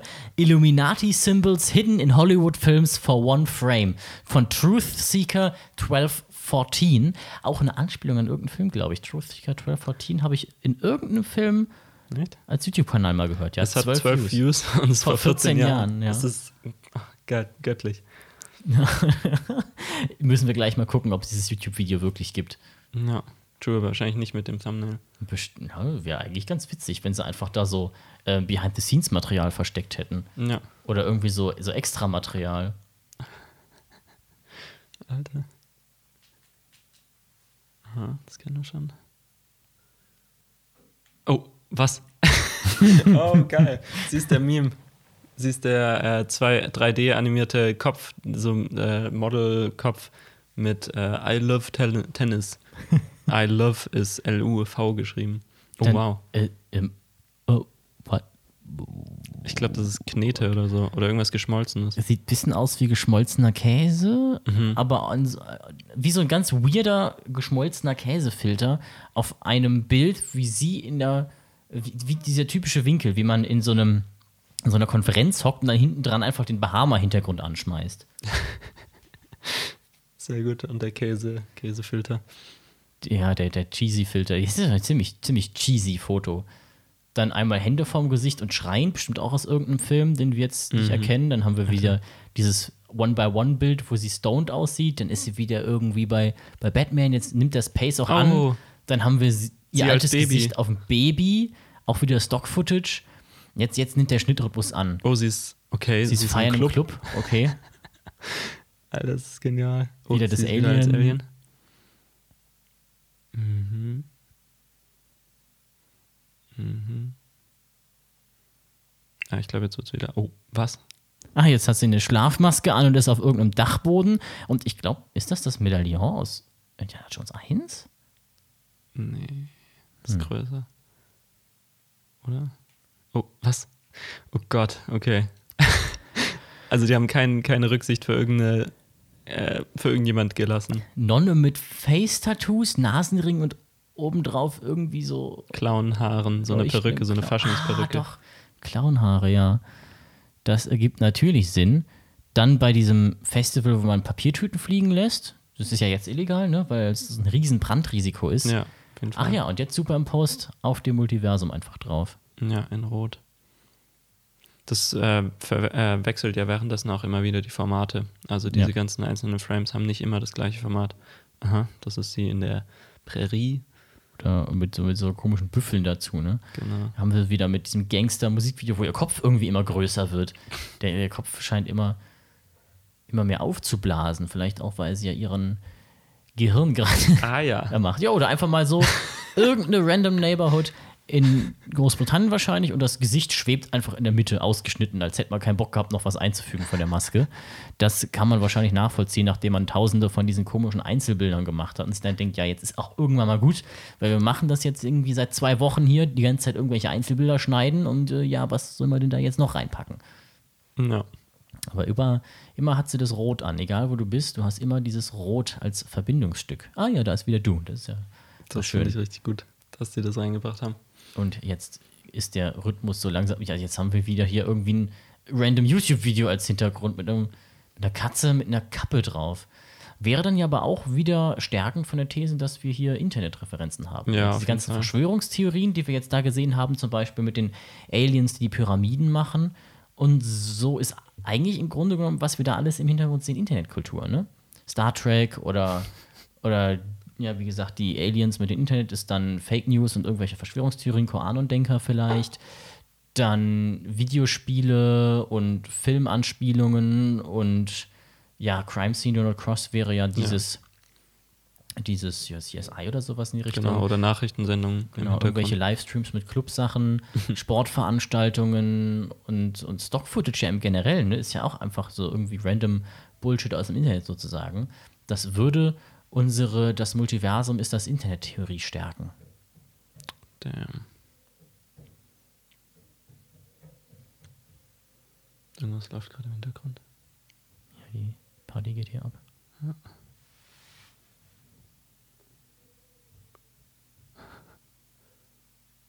Ich äh, schneid die Silence einfach Ja, ja, danach klar. raus. Ne?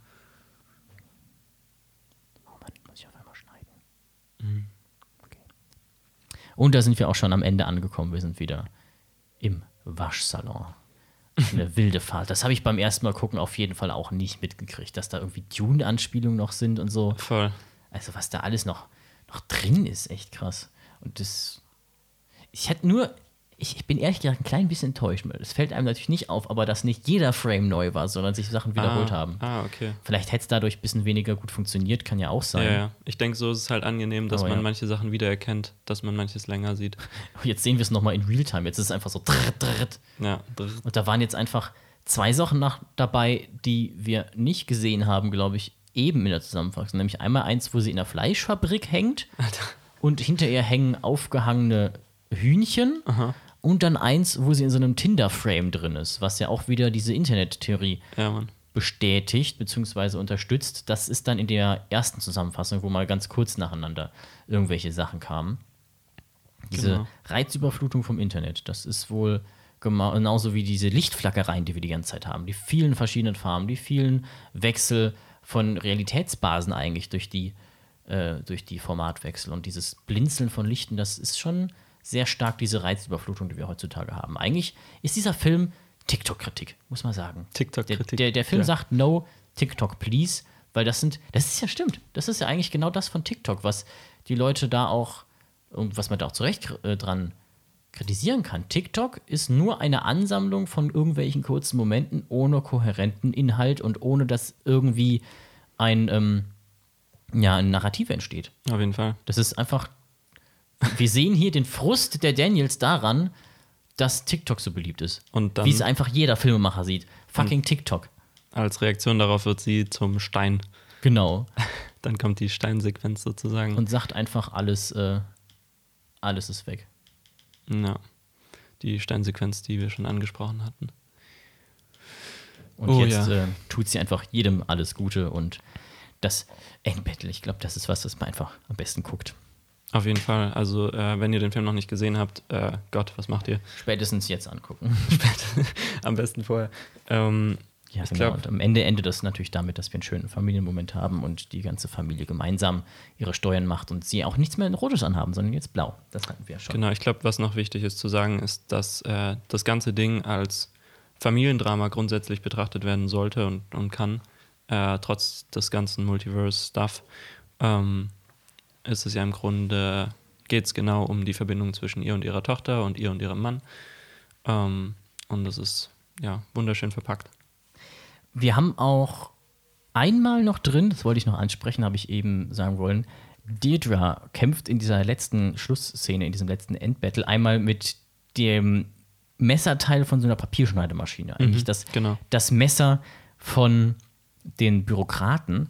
Und da musste ich an Meaning of Life denken, weil sie da am Anfang gibt es ja auch eine Szene, wo Genau. diese ganzen Buchhalter anfangen, wie Piraten zu handeln und sich bekämpfen. Ja. Das hat mich ein bisschen daran erinnert, dass die Auf auch mit so Fall. Bürosachen kämpfen. Der äh, von Monty, Monty Python, Genau. Meaning of Life, da gibt es am Anfang diese Szene, wo die Bürokraten äh, gegen oder die, die Bürokraten rebellieren und Genau, zu Piraten die- werden die und Banker. die Banker und die ihrem Haus dann davon fahren. als Schiff. Wunderschöne Szene. Ja, das kann sein, das ist gut möglich, dass das eine Anspielung ist. Ich meine, die Daniels haben safe all die ganzen Filme gesehen, die wir gesehen haben. Ich gehe auch mal davon aus. Wenn jeder von uns unendlich oft existiert, beziehungsweise für jede Entscheidung, die getroffen werden könnte oder alles, was anders sein könnte an einem, ein eigenes Universum erschafft. Das ist ja eine von den Multiversen-Theorien. Müsste es doch so sein, dass je später du im Existenzzeitraum des Universums geboren wirst, weniger Versionen von dir hast, weil es ja immer unwahrscheinlicher wird, dass du generell existierst. Ne? Oh. Die allerersten Menschen müssten eigentlich gerade bei dem Jumping am meisten Versionen von sich jumpen können, weil bei den ersten Menschen ähm, oder bei den ersten Lebewesen, besser gesagt, die entstehen einfach aus dem Ding. Da muss einfach, da müssen einfach diese lebensschaffenden Zyklen entstehen, damit das funktioniert. Und jede Generation danach braucht ja immer die Wahrscheinlichkeit, dass sich die beiden Eltern treffen, damit genau dieses Kind entsteht. Und damit wird eigentlich pro Generation ist immer unwahrscheinlicher, dass du mehr Versionen von dir hast und damit müsste die letzte Generation eigentlich am wenigsten Versionen haben. Die Zahl ist immer noch extrem hoch, aber und, und läuft gegen unendlich, sodass man sich die nicht vorstellen kann. Aber es müsste eigentlich bei jeder Generation weniger geben. Zum Beispiel in dem äh, Universum, wo Evelyn mit Deirdre zusammen ist, da gibt es ja keine Joy, weil die ist ja nie entstanden. Kind Oder in ja. dem Universum wurde es ja dann sogar gesagt, äh, in dem Wonka Wai-Universum mit dem Schauspielern, da gibt es sie ja auch nicht und dahin kann sie auch nicht fliehen. Ja. Und damit gibt es automatisch mehr Versionen von Evelyn als von Joy. Das ist ziemlich krass. Ist Ja. auch die Frage, ob Joy theoretisch in eine Version von sich springen kann, die nicht so aussieht wie sie. Ist sie das dann noch? Ist ein bisschen die Frage, was definiert ihr Multiversum? Ob das noch eine Version von dir ist oder ist nicht jede Version von dir eine eigene Version von sich selber? Ja, ja, Selbst eh. wenn zum Beispiel nur der Name anders ist in diesem Universum oder wenn nur der Wind ein bisschen weniger stark geweht hat an einem einzelnen, in einer einzelnen Sekunde deines Lebens, das ist dann ja schon ein anderes Universum. Der Butterfly-Effekt, ja. Ja. Aber sonst nichts, ne? Nicht, nichts, irgendwas, nichts groß verändert, wirklich nur, nur Ja. ein Atom hat einen anderen Spin. Ja, ja Ansonsten das alles ist, gleich. ich meine, weißt, kennst du die Metapher für, oder die, wie man sich Unendlichkeit vorstellen kann? Ähm, Also es gibt verschiedene Safe in, Tausende. ähm, in Douglas Adams Buch ist Mhm. eins drin, in Perlen durch die Galaxis. Es war ein Raum, der so unglaublich groß ist, dass er besser Unendlichkeit darstellt als die Unendlichkeit.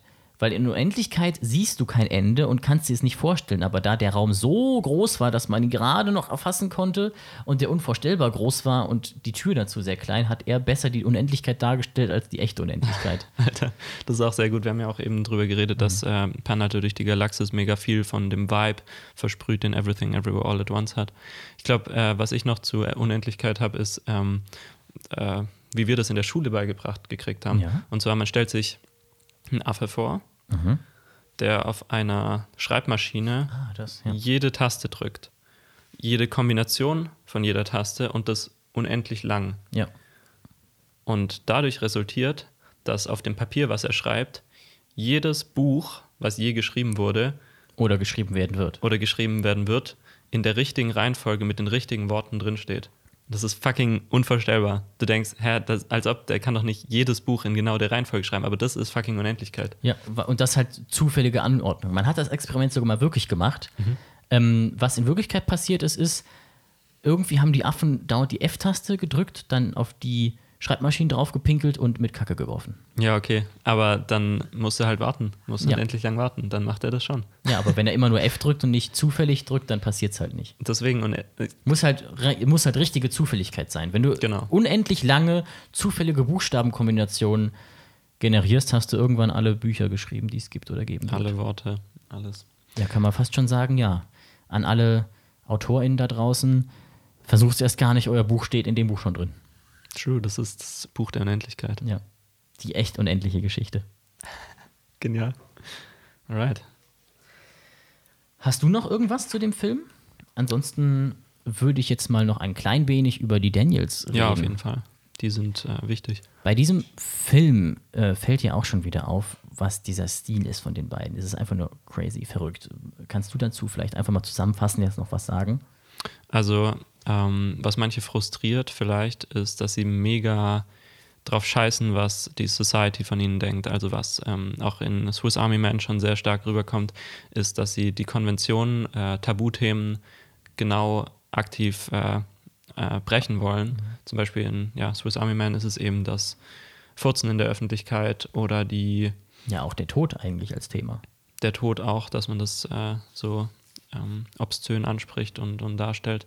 Und hier ist es natürlich noch viel mehr, was, äh, also in, in Swiss Army Man ist es sehr angenehm simpel gehalten und hier wird sozusagen alles in, in dein Gesicht geworfen und an, für viele Leute kann das sehr ähm, obszön und verstörend wirken und das auch abschrecken, glaube ich. Also es ist schon, äh, würde ich sagen, ein bisschen in Richtung Experimentalfilm, positiv gesehen und ähm, ja, das ist eben auch eine Kunst, das, das- geschmacksvoll zu machen. Genau, und es zeigt eigentlich wirklich dieses, jetzt nachdem wir es auch so intensiv durchgegangen haben, den Spirit der heutigen Jugend irgendwie so ein bisschen. Ne? Durch dieses überall sein immer Internet-Reizüberflutungsding. Eigentlich kennt man es. Ich war auch ehrlich gesagt gar nicht so überladen, überschockt davon, weil ich gedacht habe, ja gut, ich meine, das ist jetzt eine bisschen ganz viele Bilder hintereinander, aber im Notfall schaltet man einfach aus und swipet weiter nach unten, um das nächste Reel zu sehen. Ja, Mann. Ja, ich glaube, äh, wie gesagt, also für, für meine Eltern wäre das, Mhm. wär das schlimm. Ja, glaube ich auch. Das äh, kann man sich dann ja überhaupt nicht mehr geben. Genau. Aber das ist ja genau der Sinn davon.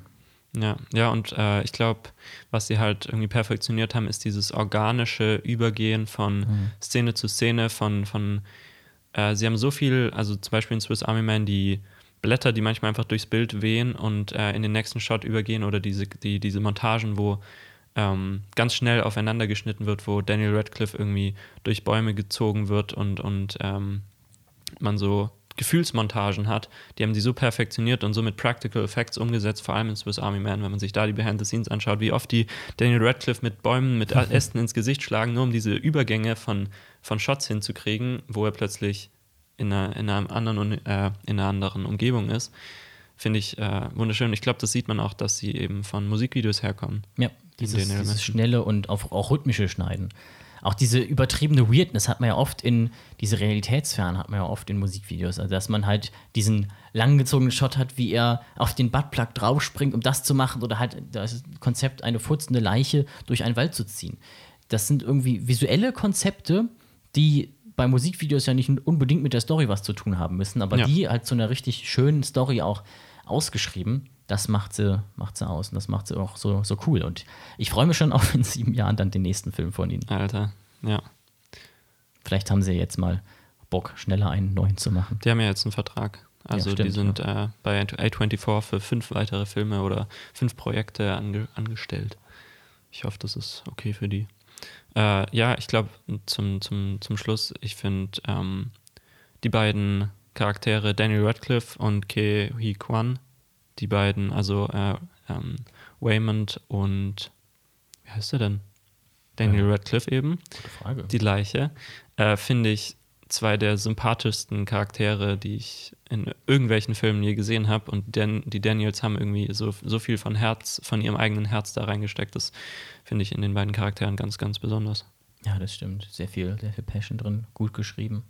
Einfach diesen. Ja, das, also auch in dieser ganzen Weirdness, in dieser verrückten Welt, dieser emotionale Anker noch da ist. Ich habe es jetzt oft genug gesagt heute. Aber die, den Spagat haben sie, finde ich, immer bisher sehr gut Auf jeden Fall. machen können. Ja, Mann. Gut, dann war es das nach äh, zwei Stunden auch mal. Vielen Dank fürs Zuhören. Danke, dass du dabei warst. Ja, voll gerne. Und dann hören wir uns in der nächsten Folge wieder vom Framecast. Mal sehen, mit welchem Film und dann wieder mit dem Andi. Bis dann. Ciao. Tschüss.